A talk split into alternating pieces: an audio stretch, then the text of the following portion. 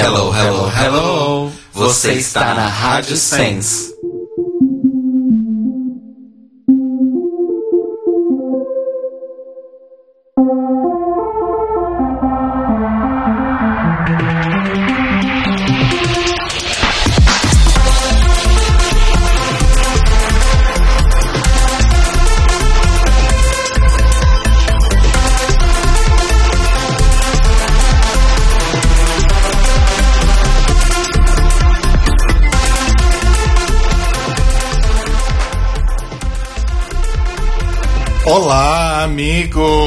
Amigos, amigas, amigues e amigues.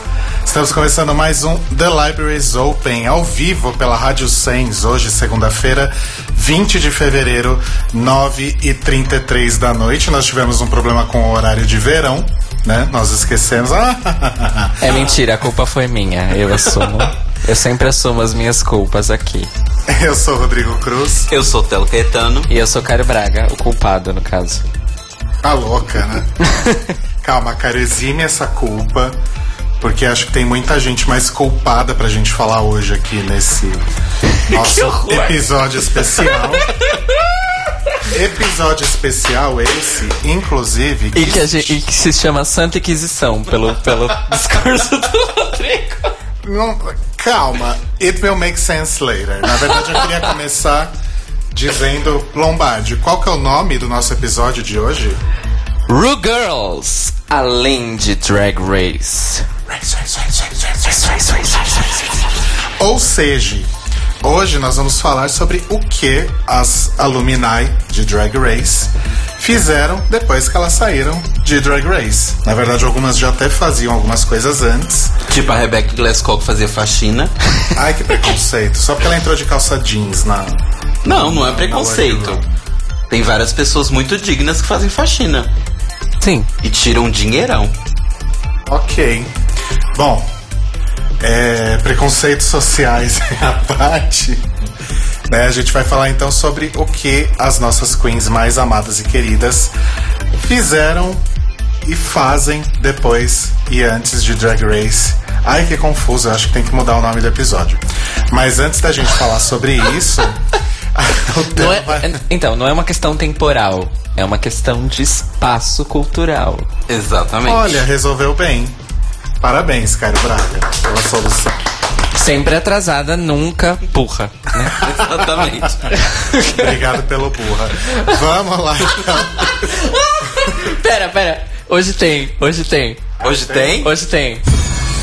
Olha! Arrasou. Acabou comigo.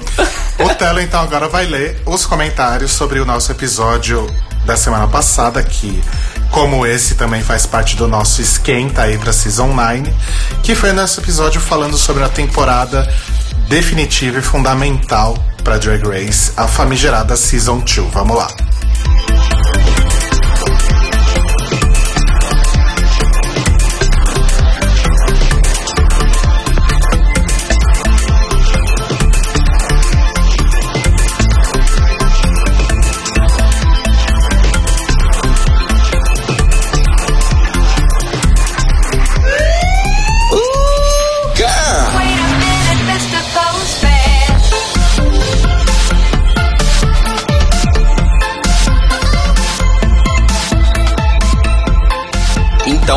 Começar a ler os comentários dessa semana, que vai ser rapidinho porque a gente tá com pressa, porque tem muita coisa para falar hoje. Então, assim, vou ler dois comentários rapidinhos. O primeiro vai ser do Wagner Beethoven, que na verdade ele comentou o nosso episódio de Meet the Queens ainda, mas foi um elogio pra gente. Ele falou: muito legal que o programa está ganhando mais alcance. Parabéns, meninos. Obrigado, Wagner. Ai, arrasou, Wagner. Obrigada.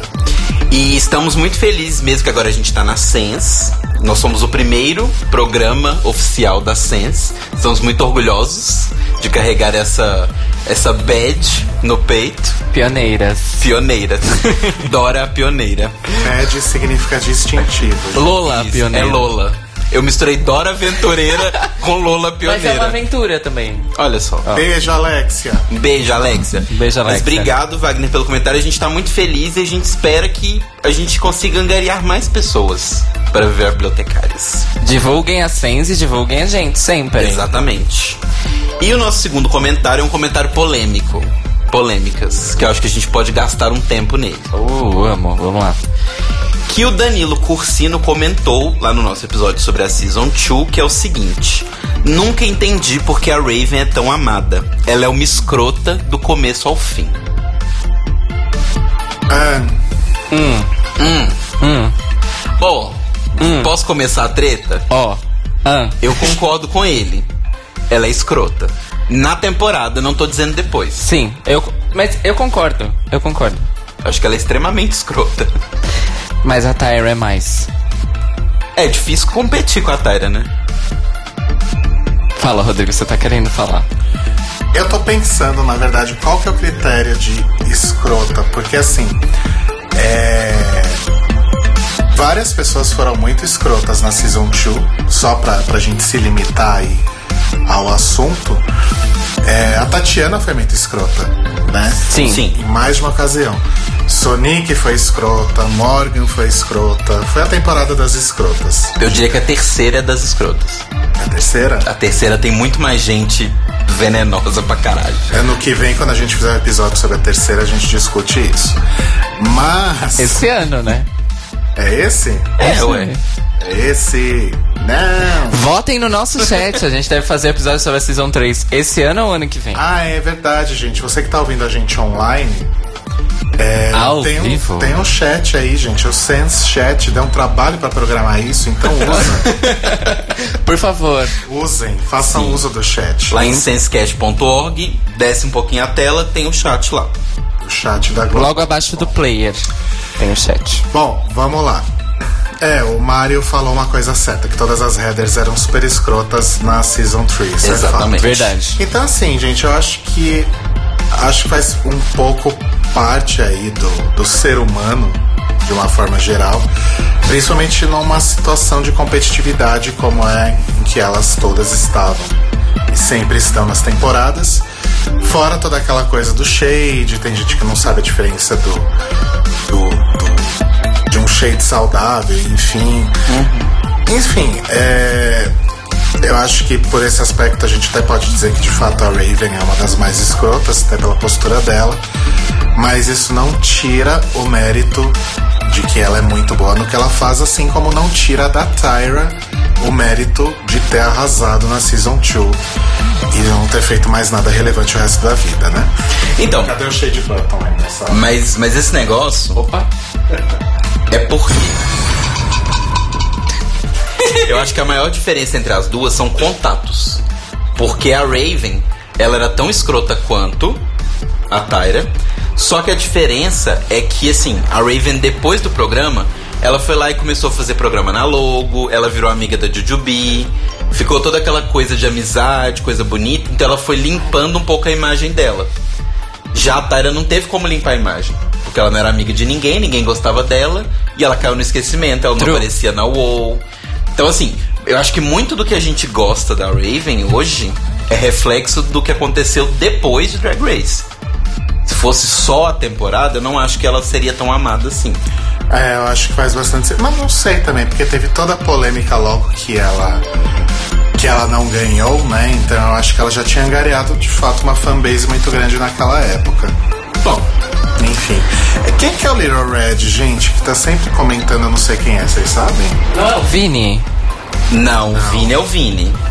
Little Red, vermelhinho, ver... Little Red, se revele, revele-se, mostre-se. Little Se- Red, o Little Red, ou a Little Red, falou que reveu a terceira temporada e torceu muito pra Alex. Sou otária mesmo. Façam esse ano, por favor. É, tá, depois que acabar a Season 9, acho válido, né? Sim. A gente falar sobre a terceira temporada. E o Luiz disse que ele já gostava da Raven na temporada. É, então, tá vendo? Ela já tinha fãs logo na temporada. Verdade. Mas enfim, acho que é. Hashtag choices, né? As pessoas têm suas favoritas, têm suas odiadas. E eu acho que de fato o fato de. De fato, o fato de ser escrota ou não não invalida o talento de ninguém, né? Sim. Aí a Tyra ganhando a segunda temporada pra provar isso. Exatamente. Bom, mas esses foram os nossos comentários. Ah, Você tem mais alguma coisa pra falar? Não, eu só ia concordar. Bom, mas esses então foram os nossos comentários desse nosso episódio da segunda temporada de RuPaul. E lembrem-se sempre que para vocês comentar. Hoje vai ter muita gente que vai querer comentar para poder meter o pau na gente, inclusive, porque não concordam com a nossa lista. Ah, é, porque hoje é dia de lista. Hoje é dia de listinha. Mas você pode ir em uma das nossas redes. Você pode ir lá no nosso Mixcloud, que é onde os nossos episódios ficam upados para você ouvir depois, quando você não pode ver ao vivo, ouvir ao vivo que é o mixcloud.com barra The Libraries Open Podcast, ou no nosso Facebook, que é facebook.com barra The Libraries Open Podcast, ou no nosso grupo, que é a biblioteca, pede lá que a gente aceita rapidinho. Você pode mandar também um e-mail pra gente, que é no The Libraries Open Podcast, arroba gmail.com, ou toda segunda-feira às 9 horas, vê a gente aqui na Sense. Vê Ou- não, né? Ou Ouvir. ouve, né? E hoje eu, hoje eu me senti tão especial, tá? Achei que a gente realmente tá chegando assim num, num patamar incrível, porque tentaram publicar um spam no grupo da biblioteca. Olha só. Você jura? Um spam de banda. Olha Tá aí, isso. gente. Spam de banda. Vencemos. Selecionaram bem, né? Spam de banda. Uma banda de heavy metal. Tem dois, dois dos administradores são músicos. Você acha que seu spam de banda vai colar? Pelo amor de Deus. A gente não faz spam das nossas coisas. Até porque a gente não lança nada há tanto tempo. Pois é. Mas enfim, é... problemas à parte. Então, foi isso sobre o, a Season 2. Eu me perdi aqui, a gente vai pro Lombardi News, A é gente vai pro Lombardi News. A gente vai pro Lombardi News, que hoje teve, tem até treta na cadeia. Tem até Lombardi linha News. direta hoje. Linha direta. Amo. Vamos lá então. Pois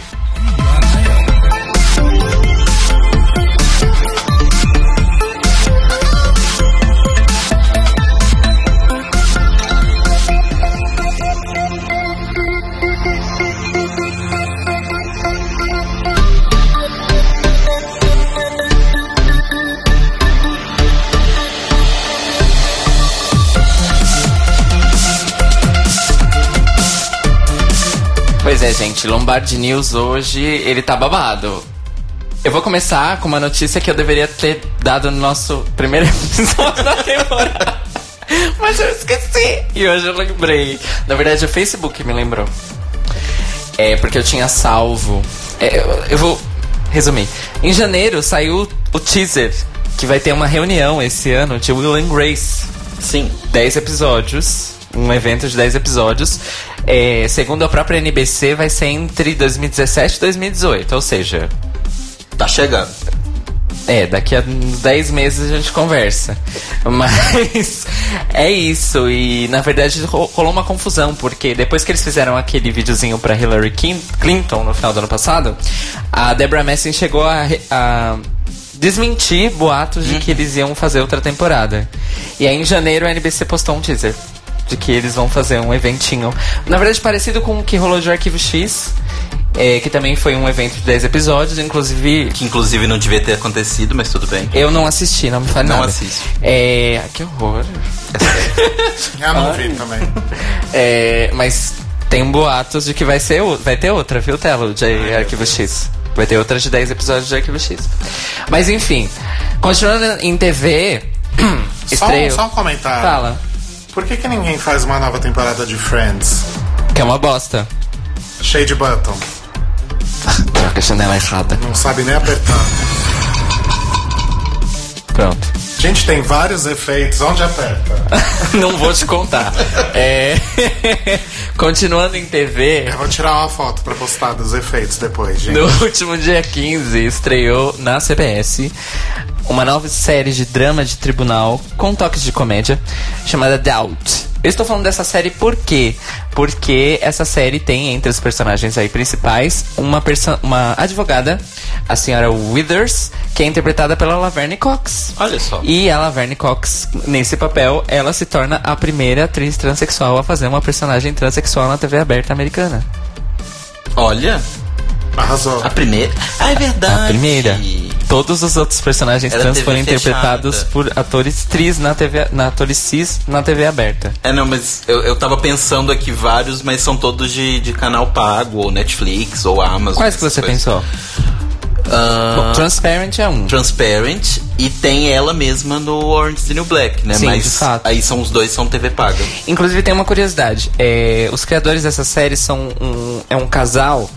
É, e eu esqueci o nome deles. Eu sei, um deles é o Tony Phelan. Ah, e tem outra só. A nome do Sense8. Sim, Netflix, né? Ah, Olha, é verdade.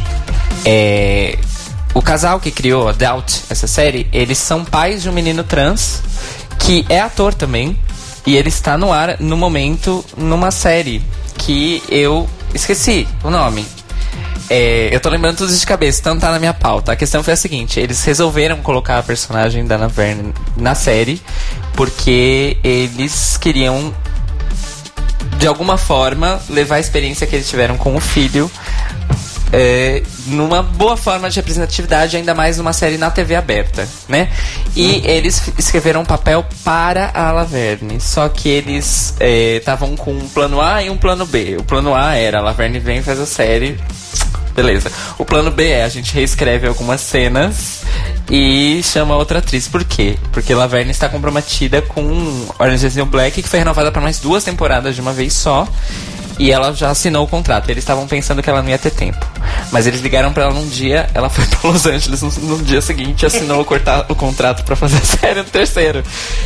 E numa entrevista ela disse que ela amou e que ela, desde adolescente, ela um dos tipos de personagens que ela queria interpretar era uma advogada. Olha. Então, e eu assisti o piloto, eu recomendo você. Tem aí nas lojinhas, na internet. Lojinha é. Locadora do Paulo Coelho. o. é, lojinha é a, a gíria, né, pros redes de P2P aí e tal. A gente não quer ser preso, mas enfim. E eu recomendo, eu gostei muito. E eu não sou muito fã de coisas de Já podia ser preso por tantas outras coisas. Não é, gente. Mas é isso, eu recomendo o piloto, assistam e a Laverne tá realmente incrível nessa série. E é mais uma personagem advogada negra na TV Sim. americana. Ah, e tem um bafo do personagem dela nessa série. E não é ela ser trans. Bam! o bafo é que ela vai acabar se envolvendo com um advogado, outro advogado que é sempre. é, porque ela- elas, eles são um escritório de advogados de defesa. E ela vai acabar se apaixonando por um promotor. Olha. Ou seja, o cara que tá sempre Contra do outro lado do caso, é. E aí tudo isso vai ser um, um conflito de interesses. Bafo. Bom, voltando a Drag Race, a primeira notícia boa é: já tem um teaser novo da Season 9 em que as queens falam sobre a primeira vez que elas saíram montadas. É, para quem quiser ver, podem ir lá na Fusco News, que é a página que a gente recomenda pra vocês verem conteúdos extras de Drag Race legendados e episódios também. Por exemplo, eles legendaram e publicaram o, a Season 6 Revealed inteira. E vão lá na Fusca News que já tem esse vídeo legendado. Pra quem tá escutando o- a gravação do podcast, o link está na descrição. E continuando agora pra página policial de Drag Race. a nossa principal notícia do dia é o seguinte: a nossa deusa. Fala aí, você que é bom. A nossa deusa, a nossa musa, a nossa tia, o terceiro olho de Ra, Nicole Nicole Page Brooks, from Atlanta, Georgia. Foi presa por porte de- ilegal de drogas, maconha e cocaína. Porém, tem alguns detalhes importantes nessa história. Um, ela foi presa junto com o promotor da boate da- na qual ela foi presa, que é um tal de William Harkins. Só que a questão é a seguinte: ela estava com 10 gramas de maconha e 5 de cocaína. O que, pelas leis norte-americanas, é porte de uso e não dá prisão. A questão é o seguinte: quem estava com quantidade suficiente para vender era o promotor. Só que, como ela estava no carro com o promotor, ela foi enquadrada como. Um cúmplice. Exatamente. Isso aconteceu, na verdade, dia 12 de dezembro do ano passado. Tá só sendo divulgado agora, porque o caso vai pro tribunal só agora. Inclusive, ela foi presa em dezembro, mas ela foi liberada, acho que no dia seguinte, é, sob fiança de 4 mil dólares. Out. E tem uma audiência aí no dia 27 de março. Inclusive, ela divulgou essa semana o aniversário. Vai ser o aniversário de 22 anos da Nicole.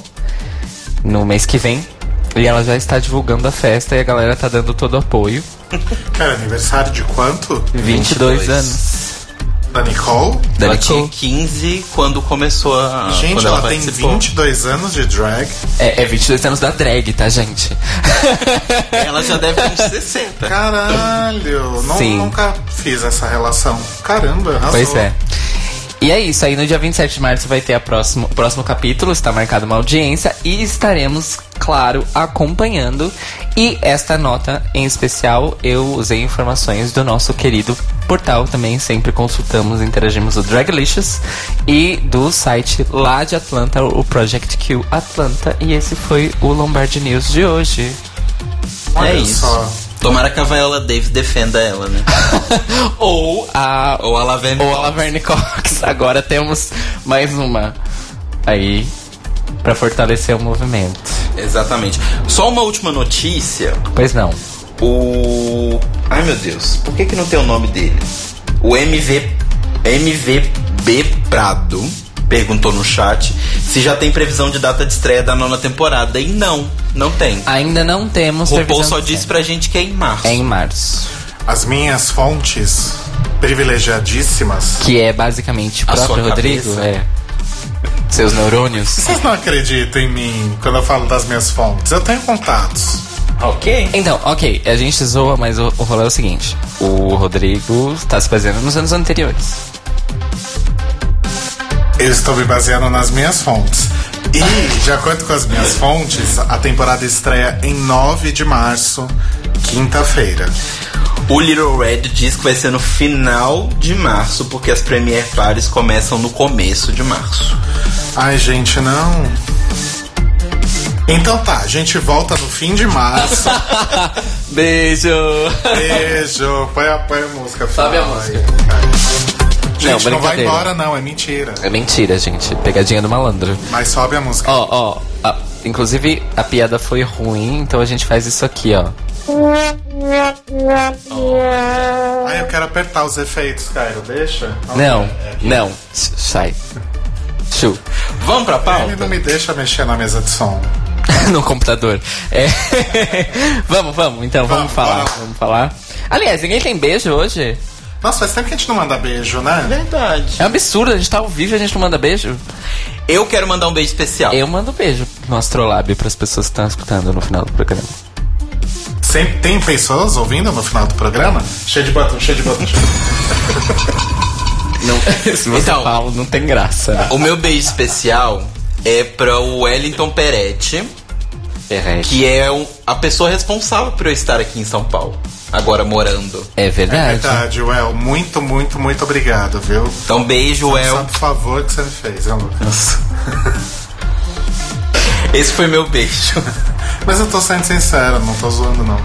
Ah, as pessoas do chat estão pedindo beijo. Beijo pra vocês, gente. Claro. Pro Mário. Eu quero mandar um beijo especial pro Mário Bezerra.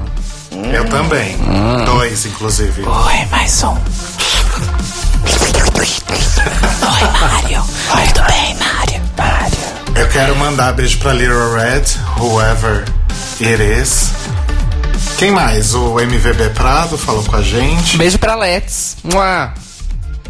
Pro Luiz o CJR. Murilo, Pro Murilo. O Luiz também falou. O pessoal tá participativo hoje. Continua, gente. Gosto. E beijo pro Diego, sempre. Né? Exatamente. Diego lá da Rádio Sense. Beijo pra todo mundo que nos ouve na internet e também no Mixcloud depois e nas reprises. E. E é isso, eu acho, né? E um beijo quente pro Daniel Cassarotti, primeiro do ano. Cadê Ah, Daniel Cassarotti? Por onde anda? Anda vivendo a vida dele, gente. Eu não vou ficar falando aqui a vida privada. Por que, dos que no meus Lombardi amigos. News você não fala sobre a vida do... Porque é Lombard News e não. Como é que é o nome daquele cara da Rede TV? Tava aqui agora o nome dele. João Kleber? Não, o Eu Aumento, mas não invento. Nelson Rubens. É, é Lombard News, não Nelson Rubens News. Olha, entregando a idade. Vamos pra pauta, gente. Vamos!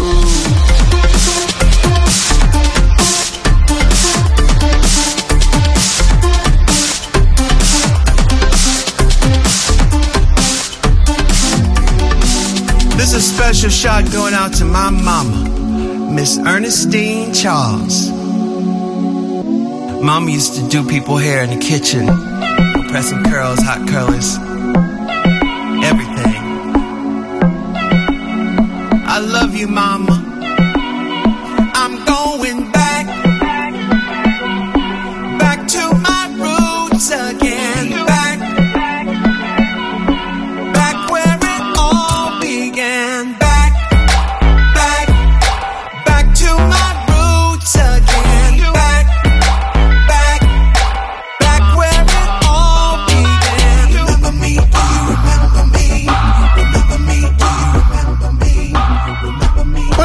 Gente, é indiscutível que a RuPaul foi a primeira queen aí de, de grande expressão na mídia que trouxe aí essa coisa da, da drag queen polivalente, digamos assim, né? É, acho que tava to- todo mundo muito acostumado a ver drag queens performando em bares, clubes e dublando e etc. E a RuPaul mostrou, né, que dava pra fazer muitas outras coisas. RuPaul fez filmes, RuPaul fez música, RuPaul fez programas de TV e uma caralhada de outras coisas, né? Mas a gente vai falar da RuPaul numa outra ocasião com mais detalhes. Hoje nós vamos falar das queens que seguiram esse mesmo caminho, né? Então a gente teve aí desde a primeira temporada, na verdade, uma nova tradição de queens que eh, participaram do reality show e depois eh, se lançaram aí em novas aventuras, geralmente aventuras musicais, mas tivemos também aventuras cinematográficas, teatrais e de muitas ou- outros tipos de, de expressão, não necessariamente cultural, mas muitas vezes política e social também, né? E algumas são incríveis, a gente tem que realmente tirar o chapéu, né? A gente falou do Nelson Rubens, agora a gente cita Raul Gil também. e tem algumas. e tem- Desculpa. Show de calouros do Silvio Santos Forever. E a gente falou do Lombardi também, enfim. E, e tem algumas que realmente deviam ter voltado pra casinha e ficado de boa Bem quietinha. né? Mas não foi isso que aconteceu, mas enfim, a gente tem que, né? Sim. Todo mundo tem direito aí a, a se jogar e fazer o que quiser. Às vezes dá certo, às vezes não. O fato é que ah, muitas queens meio que prolongaram sua fama e seu status, digamos assim, através dessas produções culturais. E é sobre isso que a gente vai falar hoje. Como que a gente vai falar sobre isso? No melhor estilo Drag Race, nós criamos tops e bottoms. Né? Nós três aqui conversamos e chegamos aí a, a uma a uma conclusão, né, a um, Sim. a um acerto de quem são realmente as queens mais relevantes em termos de produção cultural e aquelas que tentaram e falharam miseravelmente. Miseravelmente. Então nós temos um bottom 3 e um top 10, né? O top são as melhores, o bottom. Cê, bom, vocês assistem o Né? Drag Race? Vocês entendem. Bom, vocês assistem, vocês estão entendendo. Não é ativo e passivo, gente. É ruim e bom. Nossa, é verdade, né? Isso realmente é uma coisa que ficou impregnada no, no top e no bottom, essa coisa do ruim e do Pois bom. é. Ser, a- ser passivo é ruim. Bom, enfim, isso é discussão para outro podcast também. É, anota, anota a pauta aí, cara. Anotando. Tec, tec, tec, tec, tec, tec. Olha o barulho do teclado. Tec, tec, tec, tec, tec, tec. Ou melhor. Typewriter. Tip, tip, tip, tip, tip, tip, tip, tip. Gente, mas, mas é, é, é, um, é um lance válido, né? Bom, enfim. Sim. A gente vai começar então a falar. Ah, e a gente também vai ter uma série de menções honrosas, né? Porque tem muita coisa aí que não coube nesse. nesse top e nesse bottom. É, coisas que não são ruins, mas não foram tão boas quanto as 10 que a gente escolheu. Exato. E só avisando, só avisando, é o nosso critério não foi só o nosso gosto pessoal, tá, gente? A gente também, na verdade, Mas. tem o nosso gosto pessoal, Isso. mas o impacto, o tamanho do impacto delas, além de Drag Race, foi o, o, o voto de Minerva. Inclusive é por isso. Bom, a gente vai começar pelos bottoms primeiro. Sim. É, e hoje, claro, como a maioria das coisas das produções das drags são musicais, hoje a gente vai ter um programa semi-musical. Yeah. Afinal, estamos no rádio, né, gente? Afinal, estamos no rádio e vai ter vários sobe-sons aí pra vocês escutarem alguns trechinhos. Mas vamos lá. Vamos começar com os bottoms, então? Vamos. Vamos tirar as pedras do caminho. A gente vai começar com os bottoms. E até como uma forma de poder cobrir bem, né, tudo o que a gente gostaria de falar, vocês vão notar que eventualmente a gente vai juntar várias queens numa mesma categoria, digamos assim, né, no mesmo assunto. O primeiro bottom, na verdade. não, não, calma. Eu tenho um efeito sonoro pra isso, pra gente fazer. Os tops e os bottoms. Olha! O dos bottoms é esse aqui, ó. Opa. Não, tá certo. Dos bottoms é esse aqui. Olha, Olha, gostei. arrasou. E antes de você começar o bottom, a gente vai subir o som, né, gente? Vamos lá.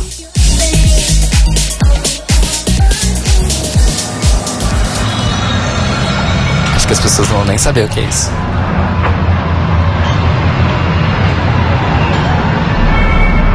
Vai começar daqui a pouco. Sente essa batida, sente, vem comigo. Essa Baixar um batida pouquinho. que você nunca ouviu na vida, Você nunca ouviu na vida? em lugar nenhum.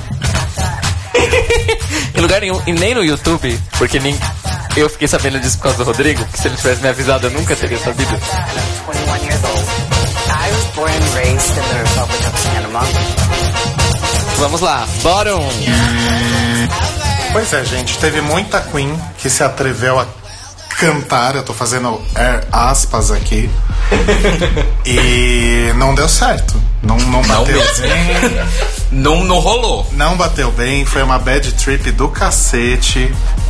E uma delas, essa que vocês estão ouvindo aí. Sobe aí um pouquinho, cara. Vocês estão ouvindo Serena Chacha. Com seu single Cha-Cha. Olha que original. Não, melhor é o, o que é o single, por favor, explica. Então, vamos lá. O que é o single de Serena Chacha, chamado Chacha? Ele é Eu vou basicamente lançar um single chamado Cruz. Cruz, Rodrigo Cruz, Cruz. Então, basicamente o que que acontece nesse single da Serena? Ela pegou o episódio que ela participou de RuPaul, porque lembremos disso, foi apenas um episódio que ela participou. Dois. Ela Dois. foi no segundo? Ela foi eliminada no segundo episódio. Ela conseguiu ser eliminada no segundo? Quem foi eliminado no primeiro foi a maravilhosa Penetration, uma das melhores Olha, mulheres que que passaram. injusto. Então, mas continuando. O que acontece? São várias frases que a RuPaul fala pra ela ou que ela fala pras outras queens no- nos episódios que ela participou, junto com essa batida que é a coisa mais chiclete e mal produzida que já foi feita na história da música, que fica tocando no fundo. É, é tipo. Meu Deus. É basicamente isso. E aí, quando você pega, vai no Spotify, por exemplo, quando vocês quiserem sofrer, não estiverem fazendo nada da vida, fala, ah, tô fazendo nada. Meu boy me largou, quero ficar triste. Procura playlist Alumni de RuPaul's Drag Race. E aí vocês vão encontrar várias maravilhas, que são basicamente isso: uma batida qualquer que algum DJ fez, lixosa, e aí colocam frases da Queen no meio disso. Então, assim, não tem nada com nada, não tem pé nem cabeça. Inclusive, uma Queen que a gente gosta muito fez isso também, que é a Alissa Edwards. Ela, inclusive, apresentou, performou essa música. Exato. Porém, a dela é boa. Sim, a dela Sim, funciona. a dela é boa. A dela super funciona. Sim, senhor. E tem uma coisa sobre essa da Talvez que ela participou de mais episódios. Procurem, mais assim, eu não, a gente não vai colocar os links de tudo, porque a gente vai falar sobre muita coisa e não vai caber na descrição do vídeo. Mas procurem o vídeo da Serena Chacha e vocês vão ver que ela não consegue dublar a si mesma no videoclipe. É. Bom, Bom. vamos seguir para próximo? Vamos seguir pra próxima, porque assim, gente, é, teve gente também que tentou recriar clássicos do, do universo LGBT, principalmente. E aí nasceu isso. Sobe o som. Essa atrocidade. Essa voz que vocês estão escutando na música, ó, é da Raja. Exato. Que também tem outra música bem bosta. Sim. É, Diamond Crown Queen. A questão, na verdade, é, Rafa, falar rapidinho dessa música da, da Raja, da Diamond Crown Queen, é que acho que muita Queen saiu fazendo carreira musical e apostando na qualidade do videoclipe. Pois é. O clipe de Diamond Crown Queen é muito bom, tem a Raven, etc. Apesar dele não ter envelhecido bem. É, isso é verdade. Mas a música é muito ruim. E as headers, é, eu acho assim, é muito complicado você fazer. Já é muito difícil você fazer uma música sua.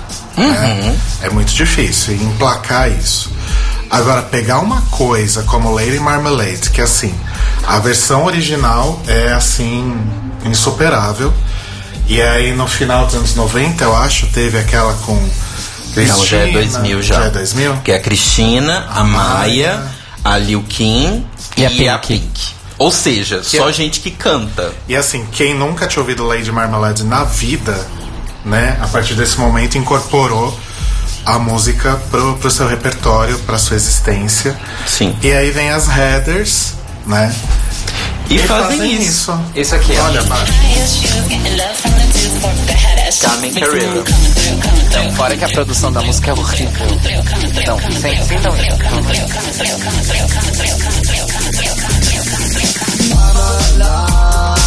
Isso é a Manila autotonadíssima. É verdade, tem tanta autotune gente nem a Britney coloca tanta autotune Olha isso! Chega. Põe a, a da Raja um pouquinho, só pro povo sentir o, drama. Sintam o drama. Eu vou pular direto pro meio da da rádio, tá, gente? Porque é tenso o negócio. Vamos lá.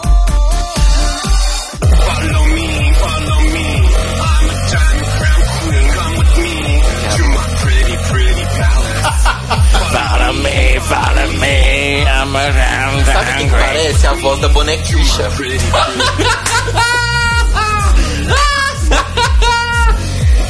Eu acho que parece Bob Dylan se ele fizesse música pop. Não, e ela tentou fazer uma coisa meio industrial. É, não, não, não foi. Ela. Eu não sei o que ela tentou fazer. Foi o Trent Reznor que produziu a louca. Nunca. Mas é isso, gente, assim, e tem vários outros exemplos. Tem Pandora Box. Ah, eu tenho a da Pandora aqui, que é a Ai, do conta. carro, que é horrível. Que ela fez. Que assim, isso é uma coisa também que é meio trendy.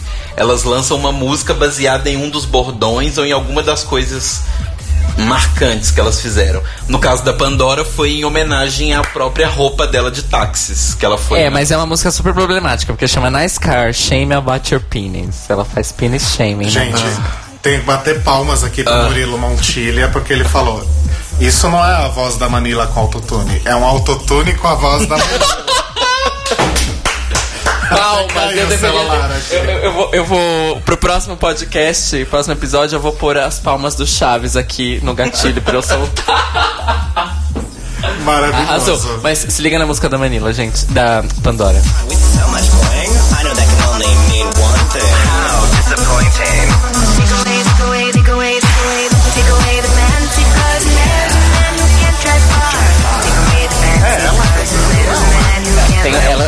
Featuring Xango. É uma menina, mas também é autotonadíssima. Gente, outro detalhe: sempre tem um feat. Sempre. E geralmente a pessoa do feat a gente não faz ideia de quem seja. É a cantora amiga es- Raras obscura. vezes a gente tem uma breve noção de quem é. Ai, gente, enfim. E aí, passando já pro nosso segundo bottom, cadê o, o, o, o sonzinho do bottom? O somzinho do Bora. Pera, pera, qual da Mimi? A solo, que é boa, que é The Fire, ou a XL, que é boa, que é Queen? Porque as duas músicas dela que eu peguei são boas. Nada Pô, é a bom. gente vai falar mal dela e você pega uma música boa? É, fazer o quê? Vamos lá. Põe aí. Vou pôr, vou pôr Fire. Gente, vocês acharam que era, achavam que era impossível uma drag queen fazer um. um, um hair, hair rock. Hair, hair banger rock dos anos 80 em 2016? Se liga nessa. There's a whisper floating through the air. A call for action calling heroes. Essa é a Mimi, Mimi I'm First. The Fire. Do disco The Fire, que ela lançou no Ela passado. lançou um disco. Ela lançou um disco. E é um disco de rock. Pois é. Fica a dica. Mas, o que eu queria falar sobre a Mimi é o seguinte. Ela é uma que. Tem uma coisa que a gente não pode falar dela, é que ela não tenta. Ela tá aí tentando, tá tentando, tá Ela tem tentando. nerve. ela tem realmente o nerve. Porque assim, gente, se vocês colocarem Mimi I'm First no Spotify, vocês vão ver que a discografia dela, discografia eu digo singles, é bem longa. Bem longa e extensa. E assim, ela já tentou de tudo. Já tentou bate-cabelo, já tentou uma coisa mais disco, já tentou uma coisa mais. Sei lá, umas coisas muito estranhas. E ela veio com essa coisa de. né, de. Como é que eu posso dizer? Rock farofa. Não, é muito farofa, mas é, fa- é farofa tipo hard rock farofa. É Tipo Bon Jovi. Isso, é exatamente isso, ó.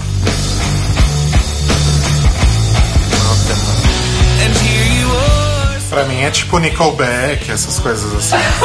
Mas o que eu queria falar mesmo da Mimi é o seguinte: vocês já ouviram falar de uma paródia pornô chamada Harry Potter and the Sorcerer's Ball? Harry Potter. Então, Mimi I'm First foi uma versão drag do Hagrid nesse filme pornô. E eu obviamente não assisti o filme, mas eu assisti o trailer. E é interessante destacar alguns dos usos da capa de invisibilidade, por exemplo.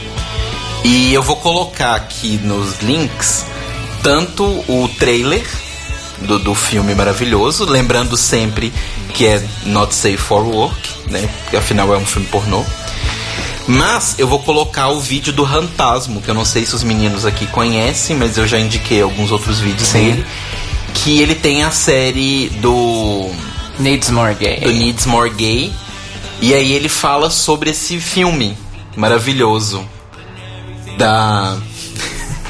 Ele fala sobre esse filme maravilhoso da Mimi I'm First e mostra algumas cenas onde ele não foca na parte do sexo, mas sim na parte da Mimi atuando.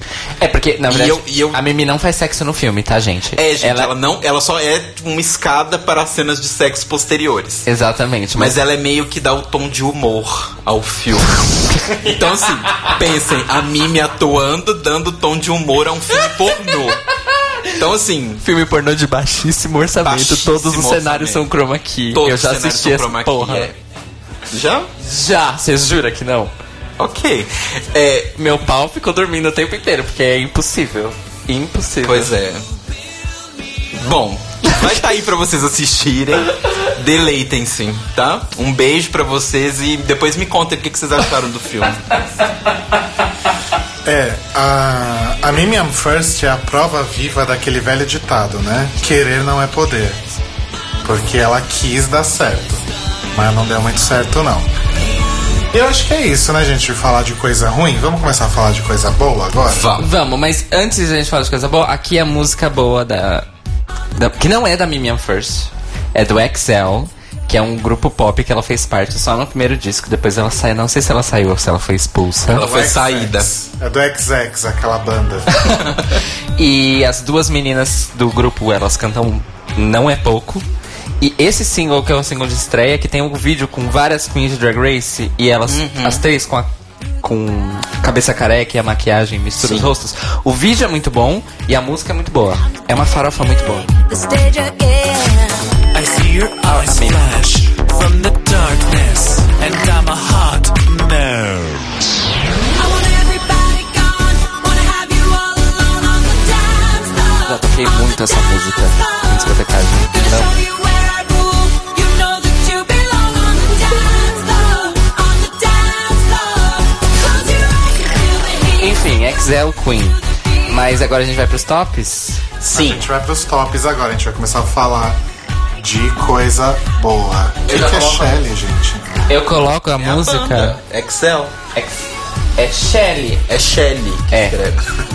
É. O de Michelle. Ah, você escreveu como se fala, enfim. Sim. É, é porque assim, o- a proposta delas é porque assim, as duas meninas não são magras, elas são curvy, É. plus Modelo size. plus size. Eu tô fazendo várias aspas no ar, tá, gente? É, então, aí com a Mimi era o XL, extra large, só que L de ela em francês. Enfim, várias referências. Sim, é. É isso. Eu já coloco a música da, da décima posição, Pode colocar a música da décima posição. que é horrenda, mas não é por. A décima posição tem música? Tem, você me mandou, inclusive. E no décimo lugar, Fui eu, gente. Bom, a gente vai começar o top 10, então agora a gente tá falando das melhores. E a top 10 é a prova viva de que esse, esse nosso ranking ele não é baseado somente em gosto pessoal. É, e, e mesmo porque a música que a gente vai tocar no fundo não é um exemplo do impacto Ah, que essa Queen teve, tá, gente? Só pra deixar claro, porque a música ficou horrível. Só isso que eu queria dizer. Mas eu vou colocar, né? Vamos lá.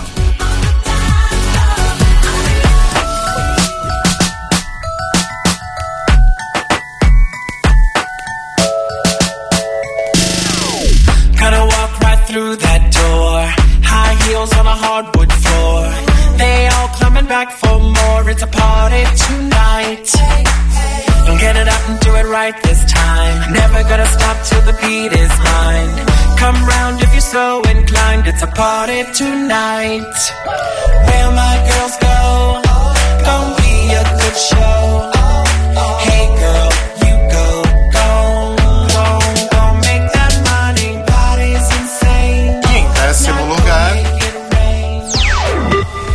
Bianca Del Rio!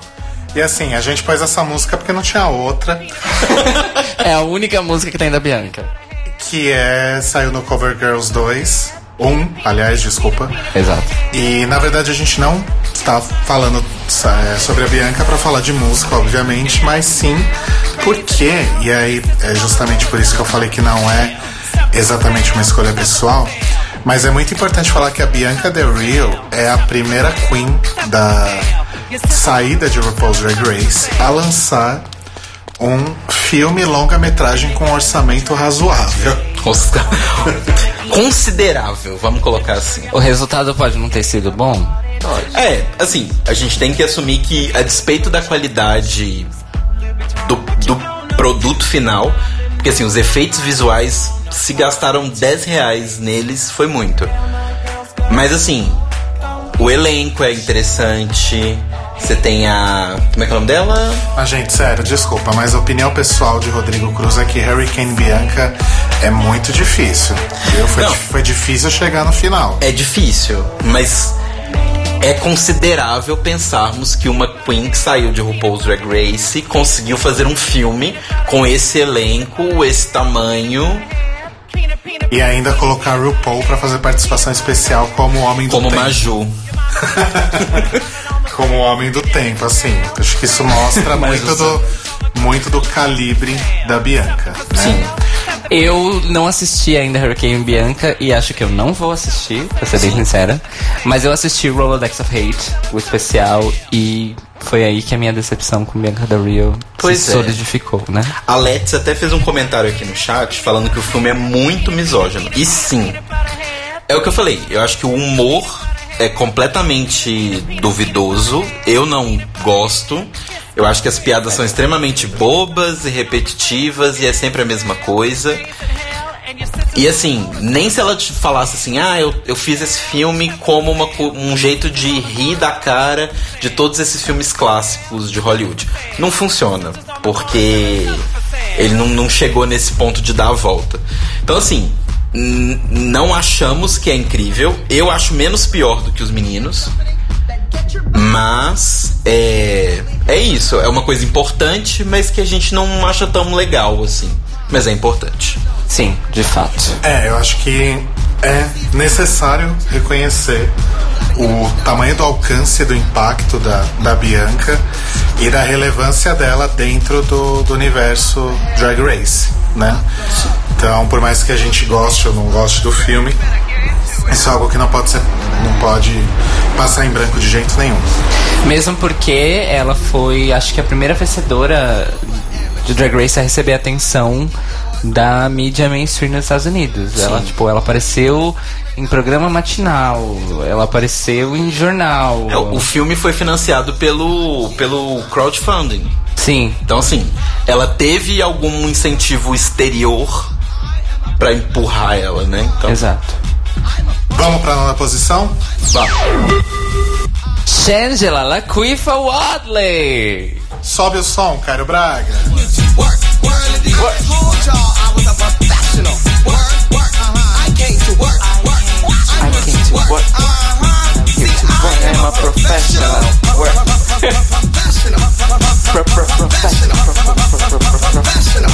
É muito maravilhosa essa música. Gente, sério, a música é maravilhosa. Ela tem o mérito aí do, do ineditismo, digamos assim. Eu falei isso sobre a Season 2 e eu falo sobre a, a Shangela também, porque ela foi uma das primeiras a lançar, a sair do, do reality, lançar um single. E assim, a música é muito boa. É muito, muito É boa. boa pra caramba. É, é um, um tribalzão assim, nervoso, mas é muito bom. Sim. Só que é um, tri- é um tribalzão bom. É um bate-cabelo Não, essa bom. música realmente é muito boa. Indiscutivelmente. E o clipe também é muito bom. Maravilhoso. E Eu acho que a Shangela, ela merece reconhecimento por uma série de outras coisas, né? Primeiro, porque independente do que aconteceu no, no reality dela, sair no primeiro episódio da segunda, volta na terceira, muita gente falou mal da, do desempenho dela na terceira, mas ela simplesmente ganhou um espaço incrível, sozinha e com a House of Edwards, né? Veio pro Brasil duas vezes? Duas vezes. arrasou muito nas duas, né? E eu sei histórias de bastidores que eu não posso falar, mas de forma geral, ela é muito simpática. Ai, desculpa, gente. Mas assim, a gente tem que avaliar ela pelo, Ah, quando, quando, pelo trabalho dela, que é impecável. quando a gente tinha Let's Have a Kick, ela apareceu no Season 1, quando era na Augusta ainda, desmontada um dia antes do show, e gravou um vídeo pra divulgar Let's Have a Kick, porque eu mandei uma mensagem pro Marcos falando, Marcos, pede, vê se ela aceita. E ela aceitou e gravou. E Olha, assim, arrasou. A Changela não só tem essa participação e, e os shows e a música que é sensacional, mas ela é uma das participantes de RuPaul's Drag Race que mais fez cameo na TV americana. A Changela, eu tenho uma lista. É mais que a Willam? A Willam participou de mais, só que a Changela participa com falas em mais coisas. A ok. Willam aparece muito, Certo. mas ela não tem tantas falas. Eu vou ler aqui rapidinho alguns que eu encontrei. Eu sei que essa lista não está completa. Mas ó, a Changela apareceu em Community, Bones, Dancing Moms, The Soup, The Bold and the Beautiful, Glee, Turbo Girls, The Mentalist, Detroit 187, eu não conheço essa 187. série. Terriers, Cocktails and Classic, Hello Ross, The Toddlers and Tiaras. E além disso, que não tá falando aqui na série, e o Mário lembrou a gente aqui no chat, ela participou de um episódio dessa nova temporada de Arquivo X. E ela aparece Verdade. montada. Verdade. Então, Verdade. assim, a Change, ela, ela realmente participa, ela tem falas, ela é um personagem que é reconhecível e, além disso, ela tinha um programa de rádio no Texas. A gente não pode esquecer disso. Antes de entrar no programa, ainda con- enquanto boy. É, a Shangela e a Willan meio que, que disputam aí essa primeira posição da, de quem fez mais cameos em programas de TV. Mas adivinha quem vem logo em seguida? Calma. Não, calma, a gente não vai. Calma, é, Ah. é um, é um off-topic aqui. Ok. Quem vem depois de, de Willan e Shangela nas, nas participações em TV? Kelly Mental. Are you ready to rock and roll? Uh! Maravilhosa! Kelly Mental, melhor rainha. E Vamos tem uma coisa sobre a Shangela com relação à carreira musical. Ela chegou a lançar do- outros dois ou três singles e um deles é uma, é uma paródia de Uptown Funk, que é Uptown Fish. Verdade. E ela tá cantando muito bem. Algo diz que ela está tomando aulas, aulas de canto e tá dando muito certo. Olha. Uptown Fish é, e o clipe é muito bom e é, é muito bem produzido a música. Lembrando que Shangela e Willan participam também do filme da décima colocada, Bianca Del Rio. Sim. As duas estão in and out of drag no Hurricane Bianca. A Willan sendo a Willan e a Shangela tá até que fazendo Atuando bem. um desempenho legal. Sim. Eu gostei. Vamos pra nossa oitava posição, Caio Braga? Vamos!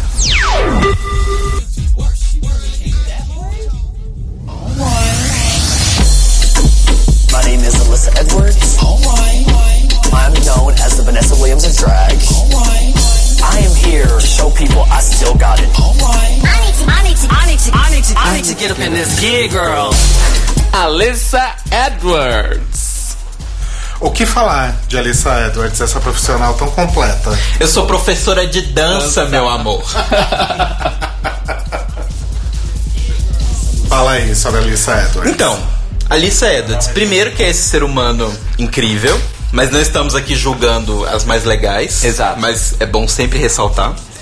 Mas a Alice, ela tem um trabalho pode-se dizer artístico e humanitário, porque ela tem a escola dela de dança e tal. Beyond sempre- Belief.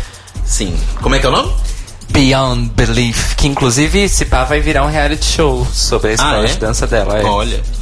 E assim, em várias oportunidades, tanto no Alissa Secrets, quanto vezes que a Lagan já falou e vezes que outras pessoas falaram, é, é dito que a escola dela de, de dança não só ensina as pessoas efetivamente a dançarem, mas assim, ela acolhe as pessoas, ela acolheu a Laganja, tem toda a questão da relação entre as duas, de todo o trabalho que ela faz com esses jovens que chegam, muitas vezes são jovens ainda no armário, que vão né, estudar com ela e tal, aprender a dançar, e ela ensina tudo, ela acolhe essas pessoas. Eu acho que entre as drag mothers que a gente viu em RuPaul, ela é uma das mais próximas e carinhosas, que mais acolhe as filhas, né? Que tá sempre ali. Então, assim, tem esse ponto da Alissa que é muito importante. E, obviamente, o Alissa Secrets. Sim! Que ela conseguiu pegar uma piada e transformar num dos melhores programas da UOL. Inclusive, se eu não me engano, é a, é a websérie há mais tempo na UOL atualmente. Sim, é a, é a primeira que mesmo? estreou. É a mais longeva. Não sabia disso, que legal. Eu acho que já, já tá indo pro quarto ano já.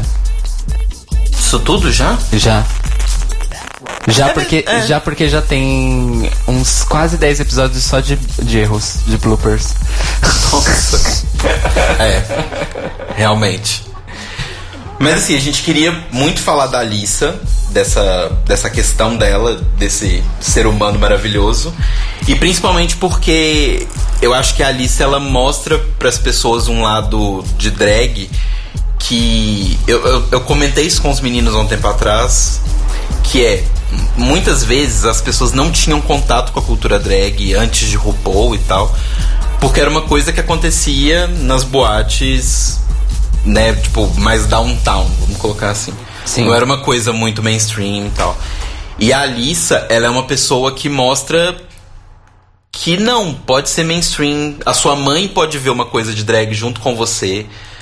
O seu filho pode ver uma coisa de drag junto com você, porque a Alice ela traz essa coisa muito carinhosa e afetiva pro, né, pro, pro, pro, programa, pro programa e para toda essa esse mundo Drag Race. Então a gente colocou ela aqui na oitava posição porque a gente acha que essa participação dela no mundo cultural em torno de Drag Race é muito importante para mostrar que a cultura LGBT não precisa necessariamente ser consumida apenas por LGBTs, mas sim, por quem quiser se divertir. Olha, amor, arrasou, falou bonito. Ah, Arrasou. E a participação dela no All Stars 2 só vai deixar isso ainda maior, Exatamente. né? Alice aí no coração, no top 5 do coração de todo mundo. Pelo menos, não admito menos do que isso. Por falar em pessoas que estão no coração de todo mundo, vamos para nossa sétima posição, Caio Braga. Vamos sim. Esa marica es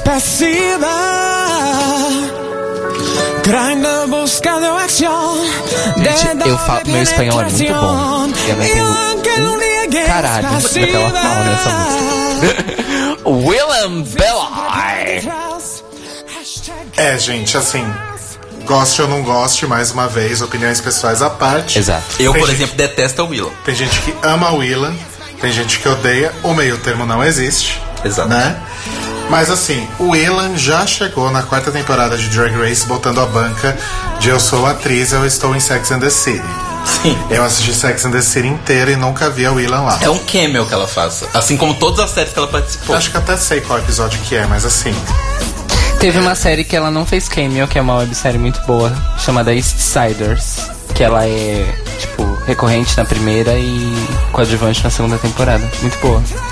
E teve uma, uma série que ela realmente tem falas. É uma série policial que eu não vou lembrar agora qual é. Mas enfim, Eu acho que é CSI. Eu acho que é CSI também. deve ser, deve ser. Assim, Ah, Nip 90% Tuck da TV americana. Ah, é, é Nip Tuck, é Nip E Nip Tuck. Tuck ela teve falas. Não Eu, é eu, eu essa. lembro do episódio dela, inclusive. É muito bom, por sinal. Enfim, então o Ilan já chegou. ah, inclusive foi talvez uma das primeiras queens, eu posso estar um pouquinho errado. Que. É, realmente eu não, não sei se eu tô tão errado assim.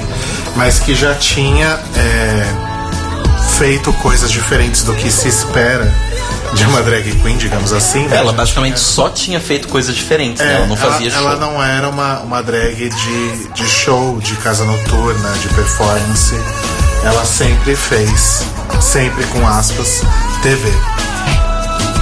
Tem uma coisa que na verdade originalmente estava nas minhas menções, mas eu tirei, que antes de Drag Race ela já tinha. o que foi? Ela já tinha a banda com. Vicky Vo... Não tô falando do DWV, inclusive na verdade esta banda deu origem ao DWV. Que era o Transcontinental, que depois virou Candy Ass Hollywood e depois elas se separaram. Mas dentre as várias formações da banda era a que sempre tava a Willan a- e a Vicky Vox, eram as que sempre estavam. Aí depois circularam Kelly Mental, Detox e Reality Tree. Olha só. Essa banda. E era, uma, e era uma banda mesmo. Tipo, elas cinco cantavam. Às vezes a o Willan tocava sax. Às vezes a Rhea tocava uma guitarrinha aqui e ali. A Kelly também, às vezes tocava uma guitarra. Mas era uma banda. Uma banda enorme. Tinha tipo cinco ou seis instrumentistas e mais cinco ou seis drags cantando. E tem vídeos no YouTube, eu recomendo, porque elas era bem, era bem anárquico assim o negócio. Transcontinental. Transcontinental. Ah, Ou Candy as Hollywood também funciona. ah, sim. É, já que a gente falou do DWV, já prepara o DWV aí, Cairo Braga. Vamos passar então? Não, não vamos passar, só pro DWV, né? Isso. Mas continuando aí falar da Willa, então ela entrou na, na- no reality com essa coisa, bababá. E aí ela saiu e começou a fazer. Quer dizer, ela já fazia, como o cara acabou de falar, mas ela começou a ter um pouco mais de reconhecimento pelas músicas, que Sim. geralmente são. Ainda hoje são a maioria delas paródias, né? Sim. Acho que todas, não? Eu, eu nunca cheguei a escutar o disco dela, mas. Tanto com o DWV quanto, quanto solo. É, O forte da Willa são as paródias, né? exato. E que são bem famosas. Inclusive, daqui pra frente a gente vai só tocar em drags que saíram da escala LGBT. Que foram para o mundo, inclusive o mundo hétero. O quase o mainstream. Quase o mainstream. Exato. é. Mas a Willan, tipo assim, pessoas já veem o, o, o clipe da Willan pra ver um clipe engraçado de uma drag maluca. Exato. Tipo, não é um público que conhece a Willan, que sabe de onde ela veio, o que, que ela fez da vida e tal. A pessoa simplesmente chega e fala: Nossa, olha esse vídeo desse cara vestido de mulher cantando essa música retardada. É, e, e- e são vídeos bem feitos, músicas bem feitas e a Willan canta, né? Exato. Essa paródia que tá rolando agora do, do DWV, inclusive eu gosto bastante. Levanta o som aí um pouquinho. É Blurred By. Bitch couldn't care less. That sauce for breakfast. What comes with breakfast? Well, I don't know. So what? She smoked some weed. E vale a pena lembrar também que a, essa parceria aí com a, com a Detox no DWV não foi a única vez em que a Willan fez coisas com outras alumni de Drag Race, mas nós vamos falar disso depois. It will make sense later. Sim. E o Little Red falou aqui no chat que, se ele não está enganado, a Willan foi a primeira drag youtuber a ter um canal grande e considerável entre as drags. Eu não sei afirmar. Ela tinha o Willan's Beatdown, é verdade. E depois o Not the Beatdown, porque ela foi processada pelo uso de beatdown. É t- gente, se tem uma coisa que não falta em vida de William Belay, é treta, Processo. tá? Só isso que eu digo. É, assim, acho- eu não sei se é a primeira, né? Acho que a gente pode depois fazer uma, uma pesquisa, mas talvez a primeira com grande reconhecimento. Muito provável. Mas aí Little Red, que não disse o nome verdadeiro, é, você tá dizendo entre participantes de Drag Race, né? Porque... Não, ele tá dizendo entre participantes de Drag Race. Ah, ok, ok, ok. Eu acho que, se pá, se pá, pode ser. Mas é isso que a gente tinha pra falar sobre a Willa. Estamos chegando aí na nossa sexta posição. Agora a coisa vai ficar legal e eu tô ficando até emocionado. Vamos lá? Meu Deus. Vamos lá. You think you know who I am. You think you know what I'm about. Now you'll see the real me. Nobody ever handed me a thing. Not a break, not a favor, not a dream.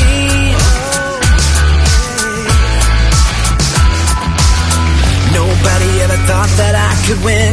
But I proved I'm tougher than a thief.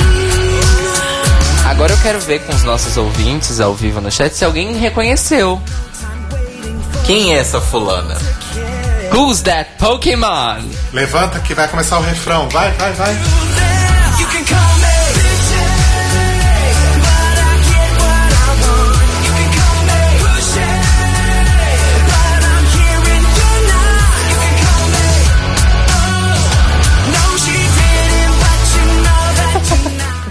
Mário, não é a Dor.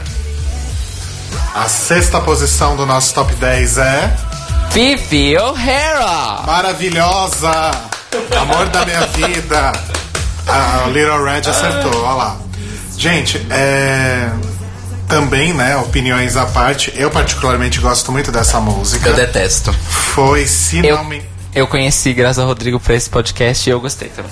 Se não me engano, foi o único single que Jeremy Carey lançou como Fifi O'Hara. Sim. A gente sabe, todo mundo aí que recentemente, logo depois do All Stars 2, Jeremy Carey lançou um disco como Jeremy Carey, e não como Fifi O'Hara, né? Que afinal ele conseguiu queimar a imagem dele de novo como Fifi. então não dava mais pra usar a marca. Ele tem que se transmutar tanto que daqui a pouco ele se queima como Jeremy Carey também. E vai ter que mudar de nome E no vai ter que cartório. ser alguma, qualquer outra coisa. Exato. Mas a gente não, na verdade, a gente não colocou a Fifi no, no top por causa dessa música, que sim, eu acho maravilhosa. Eu acho que a Pink tenta fazer uma música dessa desde que ela surgiu e não consegue. né? Mas assim, Beach eu acho realmente maravilhosa. O disco do Jeremy não ouvi e não pretendo. Mas a gente trouxe Fifi O'Hara por causa do 365 Days of Drag. 30? Exato. Que louca, 365 of drag. 35 dias de drag, até eu, amore. É Então. difícil falar número em inglês, né, gente? E, e assim, por que que esse projeto foi tão interessante? Porque assim, se vocês forem agora no Google de vocês e procurar uma simples frase: drag queen imita desenhos. desenhos dos anos 80 ou drag queen imita cartoons. Vocês vão ver links de sites, digamos assim, diferentes, como Mega Curioso, Hypeness, Blue Buzz, Nossa, Blue Buzz, gente. vários desses sites que são conhecidos como catálogos de, de ideias de design ou de coisas de publicidade Sim. postaram o projeto da FIF, principalmente nas semanas em que ela fez de desenhos dos anos 80 e desenhos dos anos 90. E assim, é impressionante, tipo, a minha mãe chegou pra mim e falou: "Ah, olha, eu vi esse negócio é daquele programa que você assiste". E me mostrou. Eu amo porque é daquele programa que você assiste, o único programa que você assiste. Olha o que o Library fez com as nossas vidas. Mas assim, é impressionante o alcance que ela teve. Sim, de com, fato. com o projeto em si, como ela movimentou tudo e como que ela conseguiu salvar a imagem dela, que ela destruiu logo depois, mas que ela deu uma. Tipo assim, quem era a Fifi antes de começar esse projeto? Ninguém lembrava que ela existia. True. Sabe? Ela foi muito inteligente, obviamente, de fazer esse projeto no ano em que ela sabia que ela ia voltar com o All Stars. Né? Então ela já teve toda aquela preparação e tal. Mas assim, a gente, a Fifi tá nessa sexta posição, talvez não pela quantidade de produção, porque ela não fez tanta coisa assim diferente, ela lançou essas músicas e tem o projeto, mas pelo alcance que ela teve, de Exato. tipo pessoas que nunca viram Drag Race, não tem tem pouca noção do que é uma drag queen direito conheceram a Fifi. E além disso, ela fez um, um próprio serviço até pra comunidade, porque dentro do projeto ela não fez só cosplay, ela mostrou milhões de facetas de drag. Então ela foi de um estilo de uma Sharon Needles até uma Kennedy Davenport, passando por todo mundo entre ali, sabe? Então ela mostrou milhões de coisas diferentes, inclusive para as próprias drags. Inclusive no clipe de Beat, várias vezes ela parece a Tatiana, então. É, ela é bem versátil. Ai, não foi um shade. Não, imagina. E assim. Fifi mostrando pra certas drags cosplayer por aí, né, Dex? Quem que sabe fazer de verdade? Né, Dex? Quem? Dex? Quem é essa?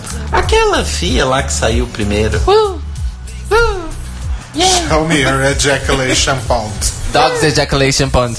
Falando em drag cosplayer, a Nina Bonina Brown fez uma. Eu vi uma foto dela que ela fez uma pintura corporal de Garnet. Maravilhosa. Gente, Nina Bonina vai arrasar nessa Season 9. Mas esse não é o assunto. Vamos agora para a quinta posição, que é aí o, um dos maiores chips de, de Drag Race. Chips artísticos, Também não tem claro. música própria, a gente pegou uma música aqui do Cover Girls, porque era o que tinha. Põe lá, Cairo Braga. Inclusive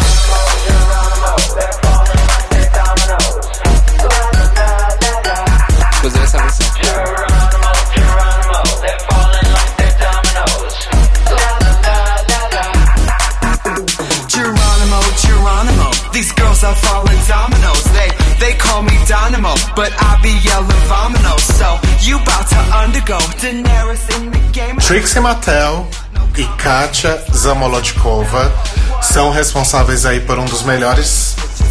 Acho que não é nem um dos melhores programas em canal do YouTube, mas uma das melhores coisas que já foram feitas.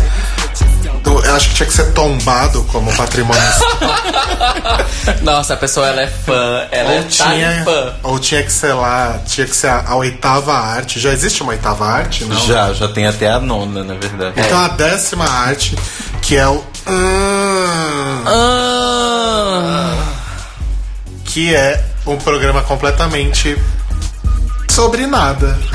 é igual o The Libraries Open, é um programa que a gente fala o que a gente quer, porque é nosso programa e não, Não de de vocês.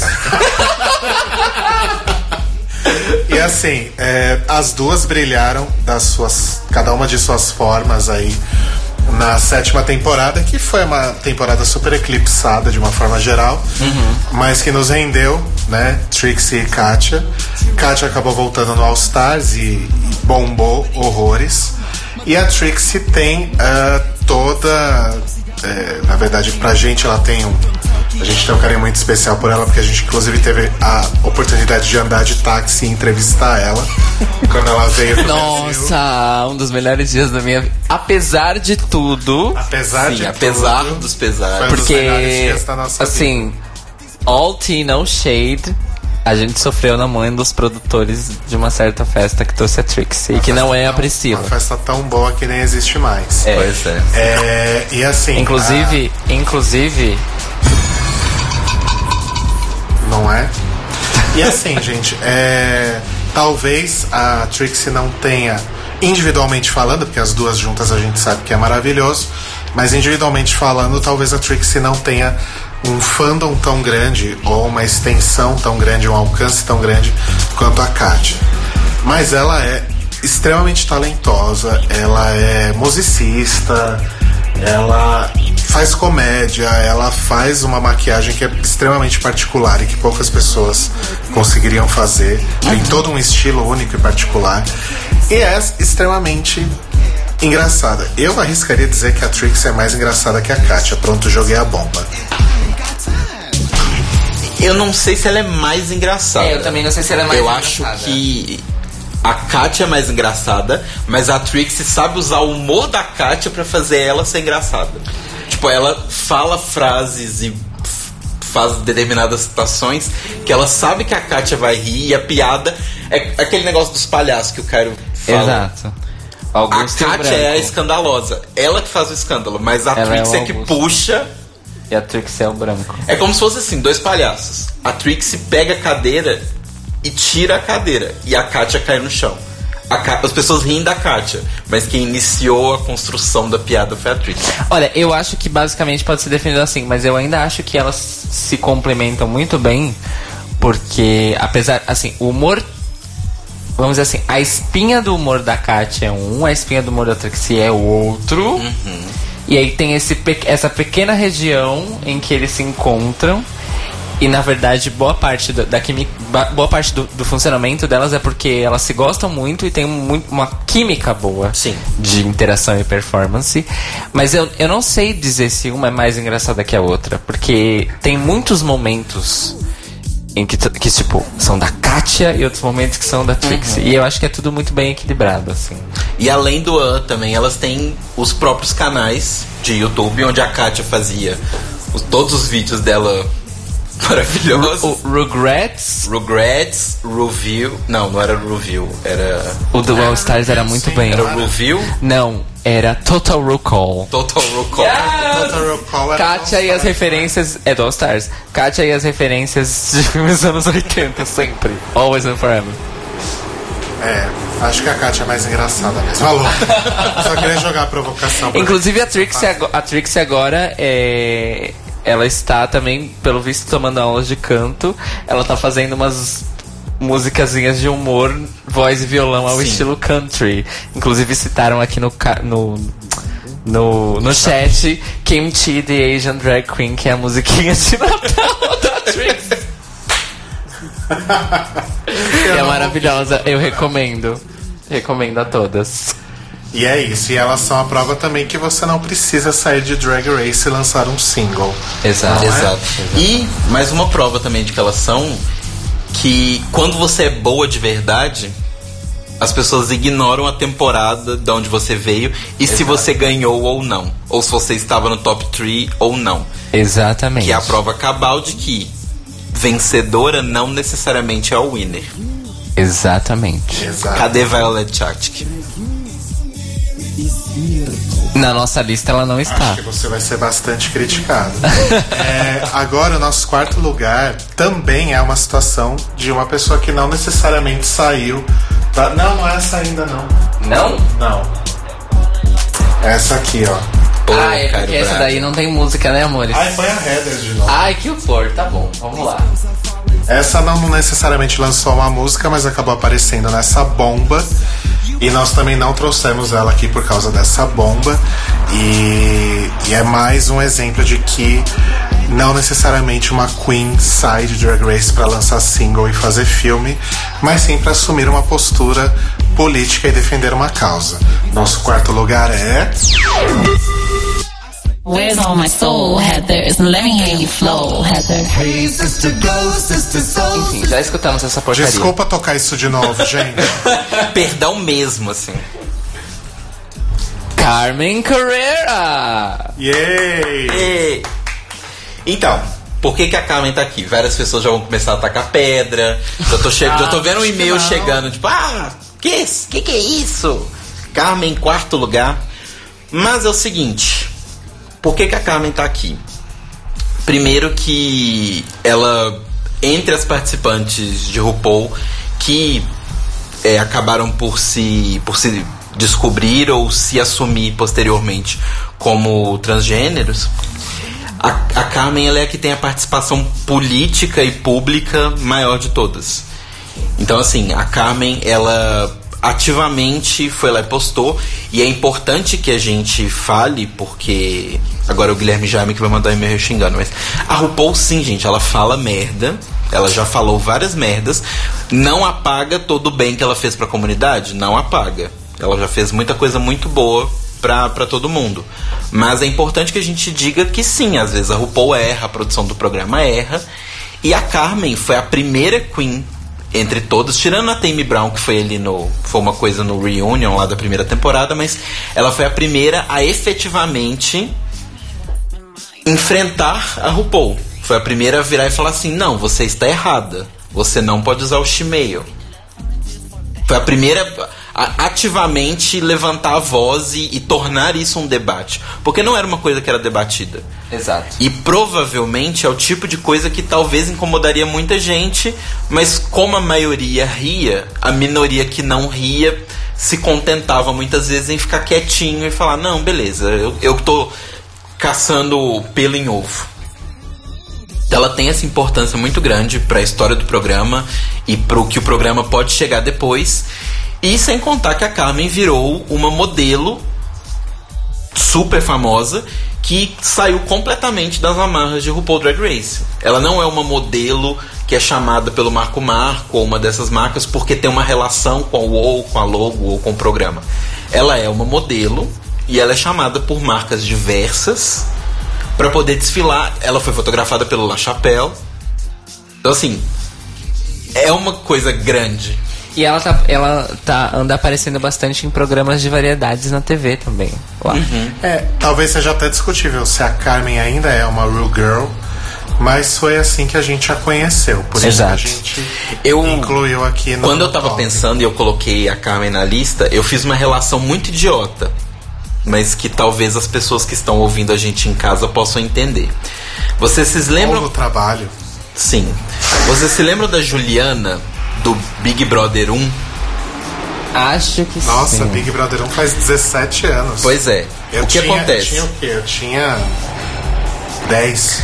A Juliana, do- eu não- inclusive não me lembro o sobrenome dela. Não, não tinha. Mas a Juliana, ela foi uma das primeiras a sair do Big Brother. E depois isso foi repetido pouquíssimas vezes, talvez só com a Siri e com a Grazi Massafera.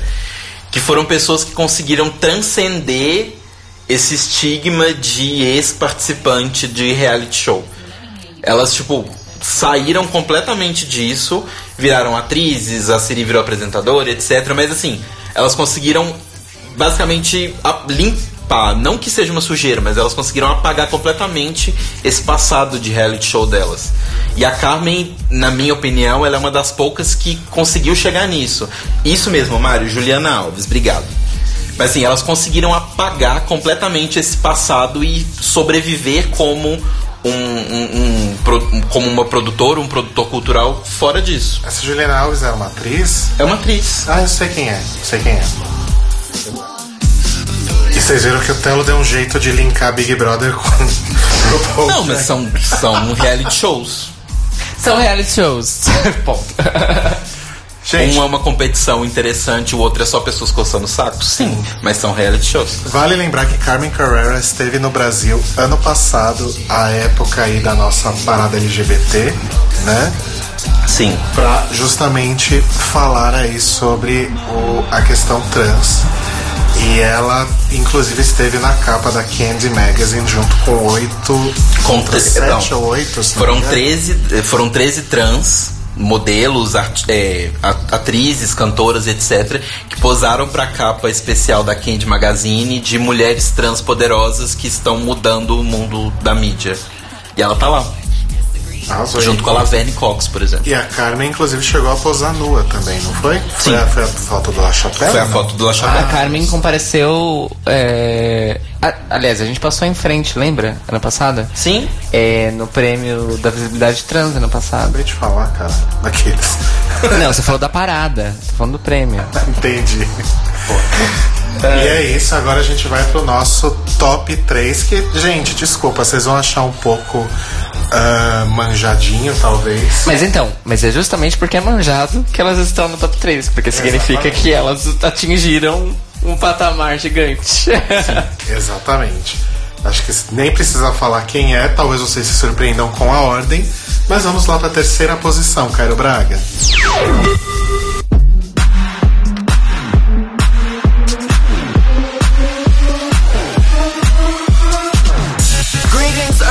Earthlings. My name is Alaska Thunderfuck 5000 from the planet Glamtron. What's yours? Now I've come a long way to be here tonight. So let's get our greetings and salutations out of the way right now, shall we? Hi. Ooh, I don't know about you, Miss Alaska Thunderfuck 5000 ou 5000 Thunderfuck, não sei. From the planet Glamtron. Ou só Alaska, né? Como ela se apresenta Como a Madonna. dia, né? Como a Madonna. Ou Elaxer Thunderfic. Inclusive, Elaxer Thunderfic, inclusive, a Alaska aparece na, no último vídeo aí do Rainbow Dark Rest. De Teddy. Do clipe. Teddy. Eu não sei, não sei nem como falar. E aí ele joga lá um áudiozinho da Alaska falando sobre uh, sobre Rainbow Dark Rest que ela ama e adora. Enfim. Bom, Alaska, não tem o que falar, né? Quinta temporada, All Stars 2, blá blá blá. E rainha do marketing, né, gente? Se RuPaul, na verdade, é a. É a O deus do marketing. o deus do marketing, é a, a- essa menina é a Alaska, é, É a- seu papa. é o papa do marketing, olha só. Olha só. Tá difícil as analogias hoje. Se o marketing de RuPaul existe, por que ele existe? Eu citei Inês Brasil, desculpa. Continua. Alaska, a gente vê que o trabalho dela é todo muito amarrado, né? Sim. É, ela não lançou o disco imediatamente depois da quinta temporada, tô certo? Sim. Sim, ela lançou Rue Girl depois da quinta temporada. Isso. E aí, um pouco depois, né? Na verdade, rolou todo um desenvolvimento do, do, Do personagem personagem. Alaska nesse meio tempo. E aí saiu Enas em 2014, tô certo? Sim. Sim. Que é o disco que tem Your Makeup is Terrible, é o disco que tem Nails, é o disco que tem This is my hair. This is My Hair, Give Me All Your Money, não foi? Sim.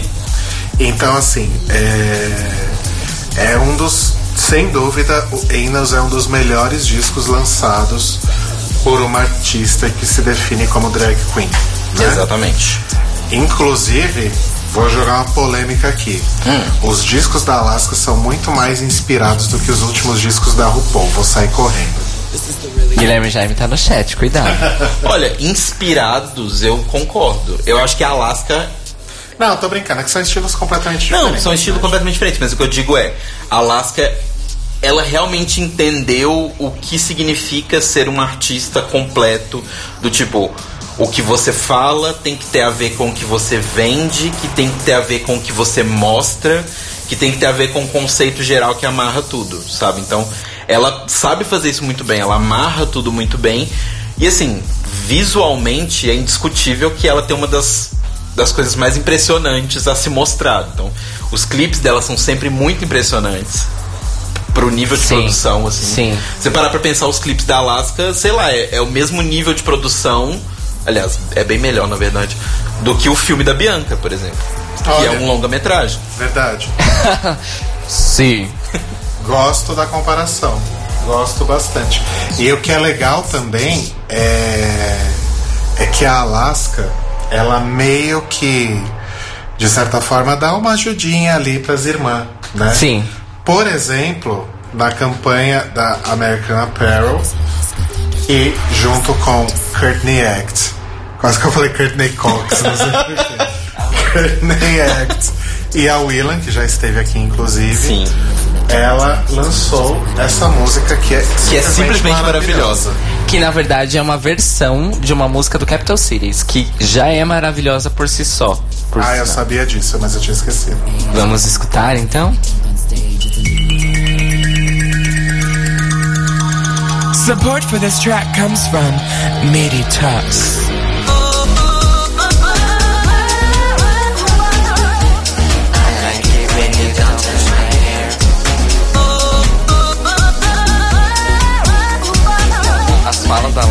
Alaska nessa música são as melhores. Chapstick and mascara. Dawson's 50 load weekend. Anus. Laser hair removal. Willem? Perhaps.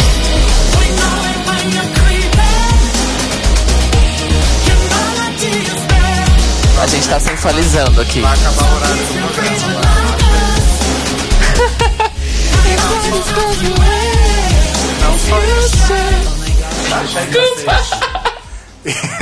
E, não só isso, a Alaska sempre leva aí participações especiais no disco. Teve Laganja Estranja, Sim. teve a Dordelano, não que ela precise. Mas, mas... teve Kirchner e Willam. Sim, também. e a Alaska ela carrega as outras queens com ela, não só em participações, mas vários dos bordões de outras queens, quem fez ficar famoso ah, foi a Alaska. Verdade. Absolutely. Absolutely. Tipo, a Alaska que fez o negócio pegar e ela usa as próprias falas, ela tá levando. E uma coisa que o Cairo falou aqui no nosso chat que a gente não pode esquecer que é o maravilhoso vídeo, que infelizmente é fan-made, mas que eu acho que a Alaska devia tornar oficial, da música Come, Come to, to Brazil, Brazil. Que assim, é basicamente Bras- a internet brasileira ponto doc. Se vocês quiserem ver. Ponto. WMV. Porque assim, gente, não, não, ponto doc de documentário. Ah, ok, ok, ok. Assim, gosto. se vocês quiserem um resumo do que aconteceu no Brasil desde que instalaram a internet em território brasileiro até hoje, é esse vídeo. É verdade. Inclusive, eu não sei quem fez, mas essa pessoa merece todos os prêmios. Sim. E, gente, quando a gente fala que ela carregou outras queens, não é no mau sentido, tipo.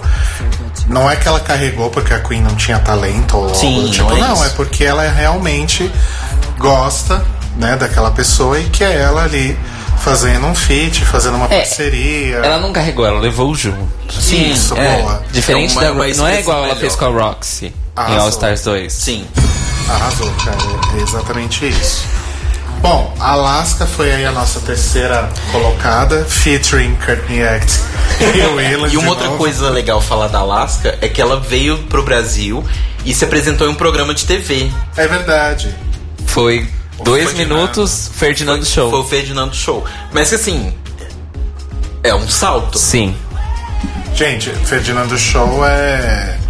Ok, não é TV aberta, mas também não é a coisa mais É alternativa. Globosat. Exatamente. É Sabe? multishow. Ela né? saiu no é Globosat. Globosat. Exatamente. Enfim. Sim. Vamos para a nossa segunda posição, então, que também é manjadíssima. Oh, desculpa. O quê? Eu, eu coloquei o efeito lá em cima do que você tava falando. Ai, desculpa. Segunda posição.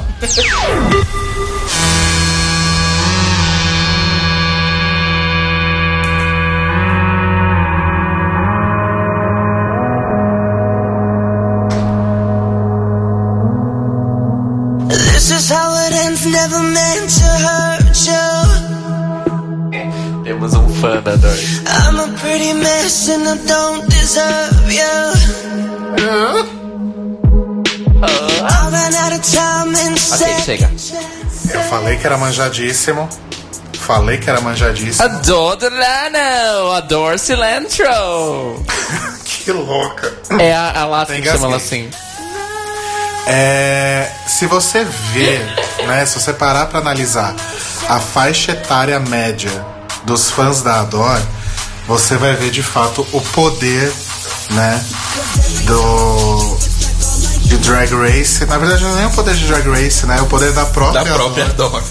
Do, na verdade, como que ela é, acabou embarcando aí toda uma, uma nova categoria de fãs que não necessariamente veio por causa do reality. São pessoas que gostam da Adore por causa da música dela, creiam ou não. Sim, ela, eu acho que ela é, o, ela é a única participante de Drag Race que virou uma popstar. Sim, Exato. musicalmente é a única. É a única. Inclusive, assim, é, é sempre que sai disco da RuPaul, da Alaska, até o disco da Jinx, é, o disco da Miss Fame, tudo isso no iTunes, chega em primeiro lugar normalmente em, ele- em Electron, nos charts de música eletrônica e tal. A Dorf é a única, até agora, que chegou no primeiro lugar do chart principal do iTunes, do Drag Race. Não é pouca coisa. Com Isso com o primeiro disco ou com o segundo? com o primeiro. O segundo chegou no top 10, mas não chegou em primeiro. O After Party. E assim, isso que o Rodrigo falou da, da questão da Me idade. corrijam dos se eu estiver errado, hein, gente? Pelo amor de Deus. Isso que o Rodrigo falou da idade dos fãs. Já tem pessoas que começaram a ver Drag Race porque conheceram a música da Dor. Tipo, ouviram a música da Dor e foram assistir o programa. Ou que ouvem a Dor Delano normal e que não assistem o programa, que nunca assistiram. Exemplo, meu irmão. É mesmo? Meu irmão Ah, é? escuta a Dor direto, ele ouviu uma vez que eu tava ouvindo, ele escutou com o namorado dele, e os dois começaram a ouvir, e é uma das músicas que eles escutam. E eles Olha só. nunca assistiram Drag Race. Ele nunca teve interesse de assistir. Poxa. Passou. É o poder da música pop, né, gente? Exato. E, obviamente, que a Dor já tinha passado pelo American Idol, mas isso era. Aquela altura do campeonato já era totalmente irrelevante, né? Foi só um, um gancho aí no, E era. E na era temporada de Drag Race pra falar um pouco sobre o background de cantora dela. Mas assim, ninguém, talvez a maioria das pessoas nem saibam que o Dani Noriega, na verdade, participou do, do American Idol, né? verdade. Mas é isso, é a maior popstar que a gente já produziu esse programa. Exato, exatamente. E eu anotei aqui na pauta que o primeiro disco é tão bom que salva o segundo. O segundo não é ruim, não, gente, mas ele é um pouco menos inspirado, eu diria. É, então, o lance é assim, eu escutei o primeiro, não baixei, escutei nos serviços de streaming mesmo, mas eu não me convenceu, assim. Não, não, é o ti, não é o tipo de música pop que tem apelo pra mim, mas eu entendo porque que ela fez sucesso. E eu também entendo que o disco é muito bem feito. Sim. Eu não acho que é música mal feita, é só música que eu não gosto. Sim. Entendeu? Então eu nem escutei a segunda, gente. Inclusive essa música que tá tocando agora é do segundo, né? Dynamite. Só um detalhe, baixa um pouquinho. Enquanto a gente ouve um pedacinho de Dynamite, vão chutando aí quem é o primeiro lugar do nosso top 10. Ah, é verdade, vão aí no chat. How do you do what you do to me? Fire, fire.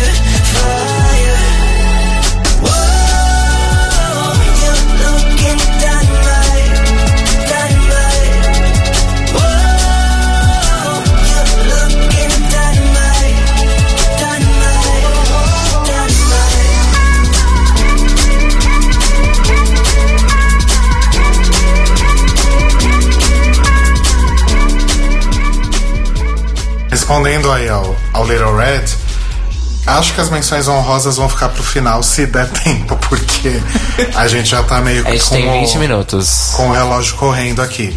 Vamos pra primeira posição, Cairo Braga? Vamos, qual das duas aqui? Ah, a segunda. Vamos lá então. Primeira posição do top 10 do The Libraries Open sobre queens que oriundas de RuPaul's Drag Race.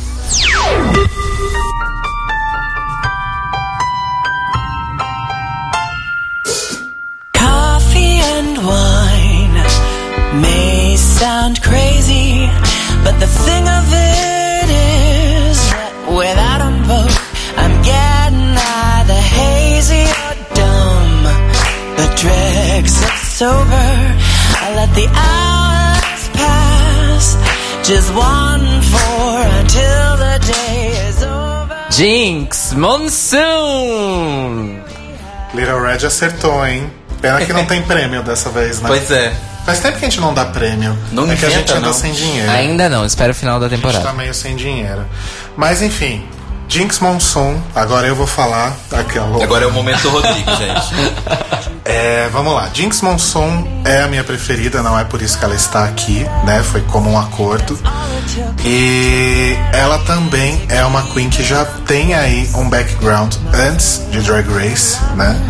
Que remonta ao teatro.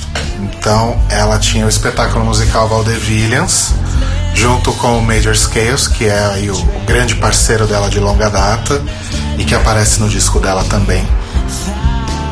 E eu acho que o que mais. ah, isso é minha opinião pessoal, tá, gente? Vocês podem discordar, obviamente, inclusive as bibliotecárias aqui ao meu lado. Mas eu acho que o grande rolê da Jinx é conseguir é, chegar. Óbvio que ela não chegou no topo do iTunes como a Adore Delano. Mas foi conquistar uma fanbase fazendo um tipo de música, por exemplo, que não é tão popular entre as. Vamos restringir aí um pouquinho o universo. Não é tão popular entre as pessoas que assistem Drag Race, por exemplo. Né? A gente sabe que existe aí um, um certo padrão en- entre o público, né? E de fato não é o tipo de música que a maioria das pessoas gosta. Então eu acho que isso já é um grande mérito por si só. O The Inevitable álbum é maravilhoso. Eu acho que é o tipo de disco que eu gostaria de fazer, porque eu acho que se você ouve, você entende quem é a Jinx Monsoon.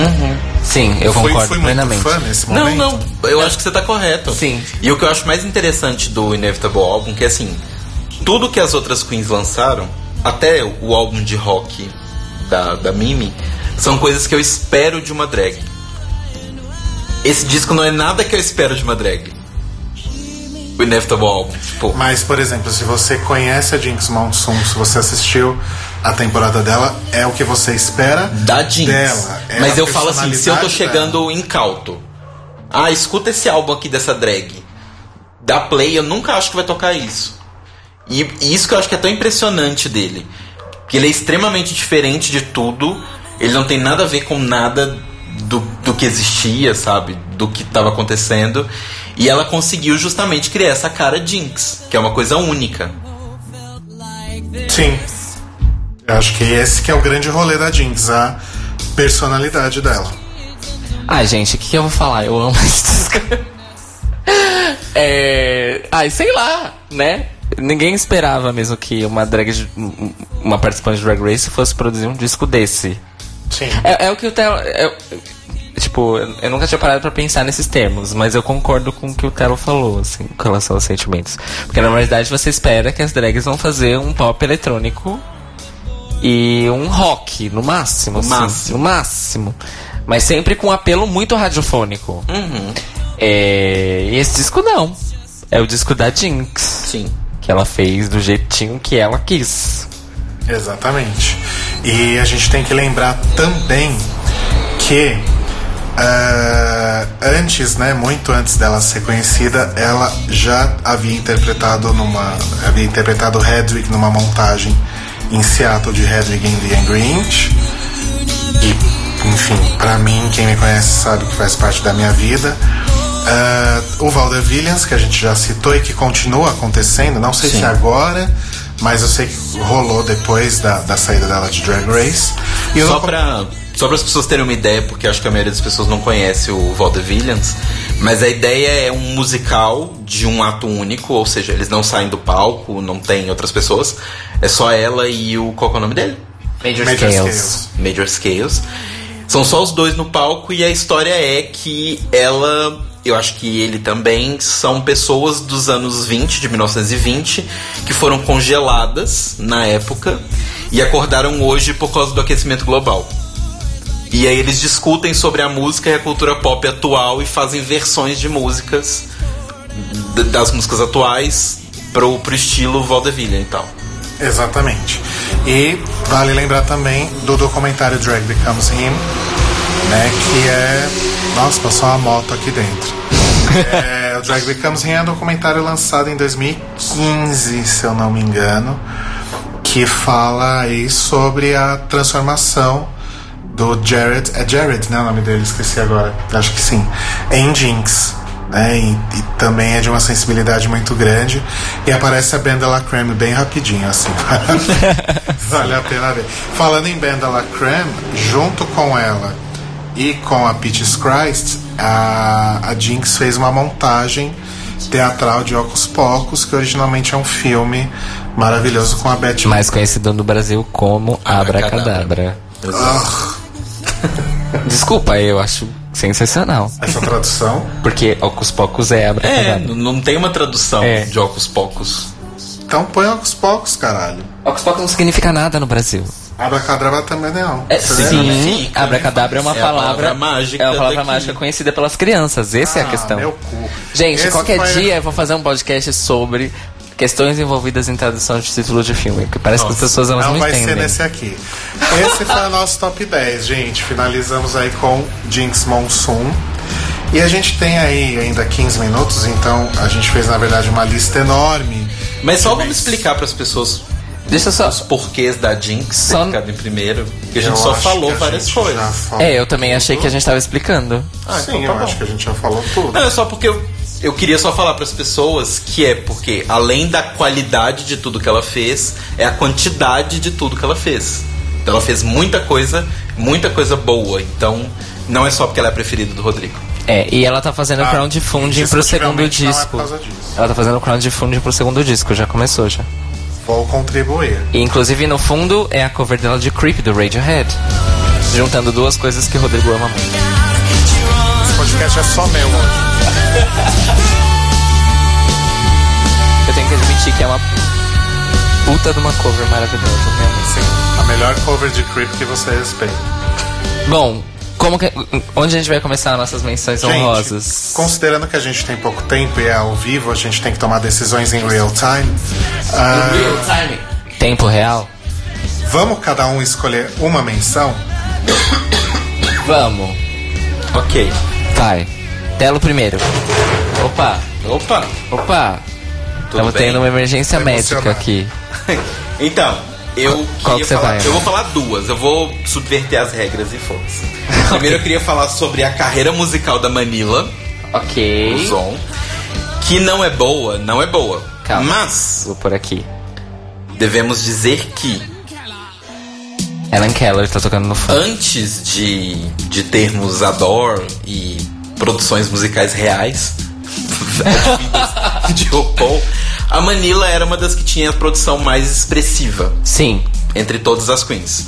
Tem músicas que são ao mesmo tempo tristes e extremamente vergonhosas, tipo a música que ela fez pra Sahara. Nossa, que é horrível. Mas tem músicas legais, tipo Helen Keller, que tá tocando no fundo com o Caswell, que é uma música ok pra festa. É uma música ok porque tem Manila fazendo rap e não cantando autotune. Ou, ou não, e não autotune na voz. Sim. Com a voz da Manila. E o meu no segundo é a Courtney, que na época da eleição do Trump, ela foi convidada, eu não me lembro agora exatamente por qual portal americano de notícias, mas ela foi convidada para fazer algumas entrevistas com pessoas em comícios do Trump e comícios da Hillary. E ela divulgou essas entrevistas e assim, é muito interessante ver ela de drag, full drag e tal, conversando com as pessoas e tentando entender e até gerando um humor através disso. Então é legal ver ela saindo um pouco da posição de fiche, cantora e tal, e ver ela sendo engraçada e mais humana. Sim, concordo. foram as Muito legal. Rodrigo, vai, escolhe o seu. Cairo, vai você primeiro, porque eu ainda tô tendo uma crise de tosse aqui. ok, ok. Eu também vou falar duas. Mário, obrigado. Sim, Ocus Pocus era usado em Caverna do Dragão. Vamos lá. É... Eu gostaria de lembrar que Abracadabra, o filme, era pra crianças dos anos 90, não dos anos 80, tá? Enfim. Meaning. Meaning que os dois duas menções que eu vou fazer, a primeira é a Bibi Zahara Benet, a nossa primeira American Next Top Superstar,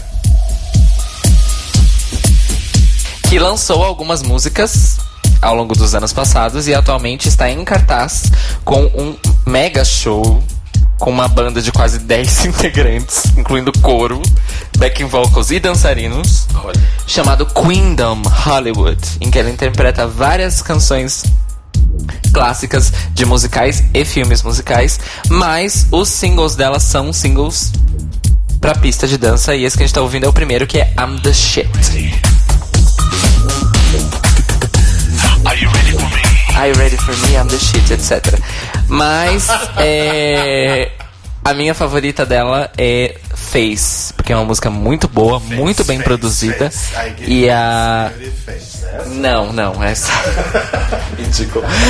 E ela fez inclusive uma música em homenagem a Camarões, que tem um, um coro africano e tudo mais. Enfim, Bibi está investindo na carreira de cantora. E o meu segundo, a minha segunda menção honrosa é a nossa outra grande Queen negra, que é a minha amada, idolatrada, salve salve, Latrice Real. Latrice Royale lançou um EP de jazz ano passado. and no regrets. I still believe in chasing dreams. Chamado Here's to Life. A gente tá escutando aí no fundo a faixa título, que tem um vídeo maravilhoso. Inclusive o pianista é o marido dela, só me dei conta disso hoje.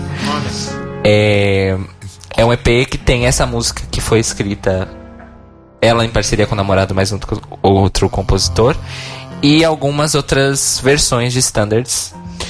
E é um EP muito bom, muito bem produzido e essa voz respirada, meio Billie Holiday, só que Billie Holiday, muito Billie Holiday com dois metros de altura e bolas. É, funciona muito bem, eu gosto muito e recomendo a todo mundo. Maravilhosa. Inclusive, ela andou fazendo duetos com Kennedy Davenport, que escondeu o ouro em- na temporada das Drag Race, que canta pra caralho Olha. ao vivo. Uma coisa interessante, só que agora a gente tocou a Latrice, é lembrar que ela tem uma produtora também Sim. para as queens que não são queridinhas da WoW, que tá só crescendo e acumulando mais queens pra proteger. Inclusive, é, segundo o que eu li, a Kennedy é sobrinha da Latrice. Olha. É, eu tive que levantar pra. Porque eu tava tendo um ataque de tosse. Vocês estão fazendo duas, é isso? Isso. A gente ah, isso é foda, né? Vocês levantam a, a bola, eu sou obrigado a cortar. Bom, já tive a oportunidade de falar da Fifi. Eu tive a oportunidade de falar da Kelly Foca nas menções, amore. Menções. tive oportunidade de falar sobre todas as minhas falidas preferidas. Então vou falar em mais duas nas minhas menções honrosas, que é o reality Sa- o reality show, Reality show show. Sasha's Bell. Nossa, gente, essa tosse me fudeu.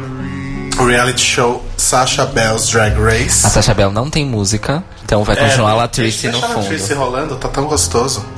E Sasha Bell's Drag Race, que é um reality show inspirado num outro aí que chama RuPaul's Drag Race. Um menos conhecido. Não sei se vocês já ouviram falar. E eu tinha que falar dela, claro, e eu tinha que falar também da Laganja, mas agora é sério. Todo mundo usou a Laganja, tira aquele sarro dela, mas durante a, aí 2016, durante as campanhas presidenciais americanas, a Laganja fez um vídeo maravilhoso para conscientizar as pessoas sobre por que era importante não votar em Donald Trump.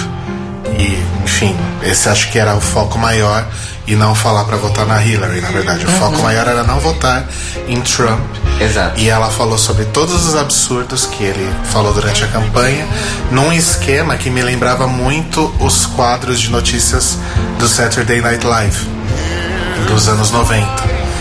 E esse vídeo é simplesmente maravilhoso. Procurem no YouTube e mo- ele mostra realmente que a Laganja não é só aquela pessoa maluca, né? Sim. Inclusive nesse vídeo ela fala bem pra caralho e ela tá linda. Tá tão linda que o Telo até ó, fez um impacto. Eu tropecei aqui. Gente, eu tô ficando sem voz. Vamos encerrar?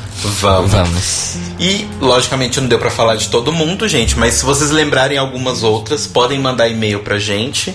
Algumas que comentaram só aqui no chat rapidinho foi o Little Red comentou sobre a Miss Fame, que agora é a garota propaganda da L'Oréal Paris, da linha de maquiagens.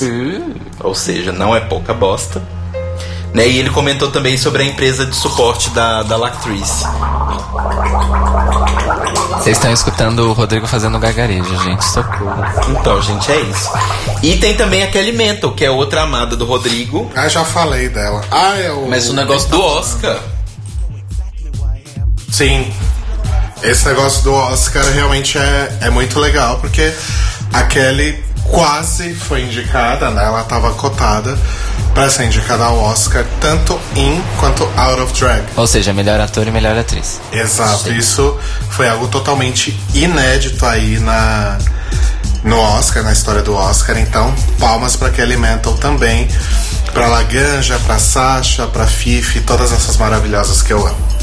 Inclusive, Kelly Mantle tem um single muito bom chamado Keyboard Courage. Procurem. É isso? É isso, vamos encerrar? Vamos encerrar. Por favor.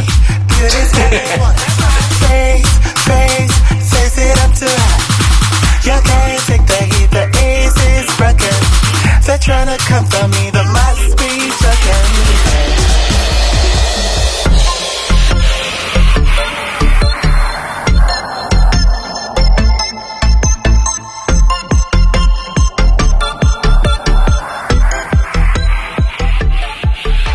Gostei desse BPM, Cairo. Vou pôr Ele sempre acelera, não entendo por quê, gente. Eu vou entender logo. Gente, ao vivo é isso. A gente erra, a gente se perde. Eu tenho crise. Né? Hoje, hoje, eu, voz. hoje, inclusive, eu discotequei nesse programa. Gostaria de deixar claro. É verdade, é verdade. Inclusive, se eu quiser contratar o DJ Cairo Braga, como eu faço? É só entrar em cairobraga.com e lá no, na página de contato ou mandar um e-mail para cairobraga.cairobraga.com. E não só para DJ, para vários outros trabalhos. Lá no meu site tem o meu portfólio e o meu currículo. Estou precisando muito de trabalho, gente. Eu não estou brincando, estou falando muito sério. É verdade. Existe um sorriso na minha voz, mas é de desespero. É, como diria Frejá, né? Rir demais é desespero, não lembro. É, e Telo, se eu quiser comprar uma camiseta bem legal, uma brusinha nova pro carnaval, o que que eu faço? Você pode ir em vandal.com.br barra artista barra Telo Caeto e me dar todo o seu dinheiro. Arrasou. Assim como diz aquela música da Alaska. Sim, Não é verdade? com a laganja E maravilhosa. inclusive tem a estampa nova que eu comentei semana passada de Doctor Who lá, pra quem gostar de Doctor Who. E tem estampa nossa, do The Libraries Open, tem das Queens, que o Rodrigo está usando nesse momento, inclusive. É, olhem só que. Ah, é rádio, né? A gente vai postar foto. A gente vai postar foto. Bom, eu não tenho o que vender, né? Minha alma eu já vendi, inclusive. É, eu só tenho que pedir desculpa pelas minhas crises aqui de tosse. Mas, gente, é ao vivo, é, é orgânico, é natural, é Exato. espontâneo. Isso vai acontecer sempre, né? É, deixar um recado aqui também que o Mário Bezerra tá avisando que no dia 4 de março, a bofetada volta a. a, a- a- não tô bem. Volta ao car Volta a cartaz. cartaz em Salvador, no Teatro Sesc Casa do Comércio, todo sábado, 21 horas e domingo, 20 horas. Se você está em Salvador, vá assistir a Bofetada, esse clássico da Companhia Baiana de Patifaria, que o nosso querido amigo Mário faz parte. Em drag. Em drag. Em drag, Olha só, exatamente. Uma Olha drag, só. produção cultural, tá aí, ó. Drag Eleonora maravilhosa. Então, se você tá em Salvador, vá assistir a Bofetada nesse final de semana no Teatro Sesc Casa do Nesse final de semana não, amore. A partir de 4 de março. É no outro final de semana. Ah, é verdade, desculpa, gente. Pula o carnaval e aí no fim de semana seguinte vocês vão Exatamente. assistir a bofetada. É isso, gente. Vocês têm mais algum recado? Beijos. Beijo Não, pra todo mundo só que queria ficou mandar um beijo gente. pro pessoal do chat. É. Beijo pro pessoal maravilhoso do chat que contribuiu horrores e ferveu horrores com a gente. E eu gostaria de pedir desculpas mais uma vez aos meus companheiros de podcast e aos ouvintes pelo atraso, que foi culpa minha. A gente perdoa. A gente vai conversar daqui a pouco. Mas você vai dormir na sacada. Ótimo, tá um calor da porra. E, gente, você que tá ouvindo aí no Mixcloud, não perde esse bafo todo, vem participar toda segunda-feira, às 21 horas, em sensecast.org, The Library is Open, ao vivo. Se você não puder, ouve a gente no Mixcloud na terça-feira. A gente já vai fazer agora, daqui a pouco o Cairo já vai editar e subir o, o episódio lá no Mixcloud. É tudo muito rápido, muito online, Sim. não é? Aldeia de. Hashtag aldeia digital. E é isso. Esperamos que vocês tenham gostado dos nossos dos nossos bóruns, nossos tops, nossas menções honrosas. Comentem, mandem e-mails falando da opinião de vocês. E a gente se vê semana que vem pulando um carnaval aqui, né, na, no estúdio do The Libraries Open. Venha pular carnaval com a gente. Beijo! Beijo! Mua!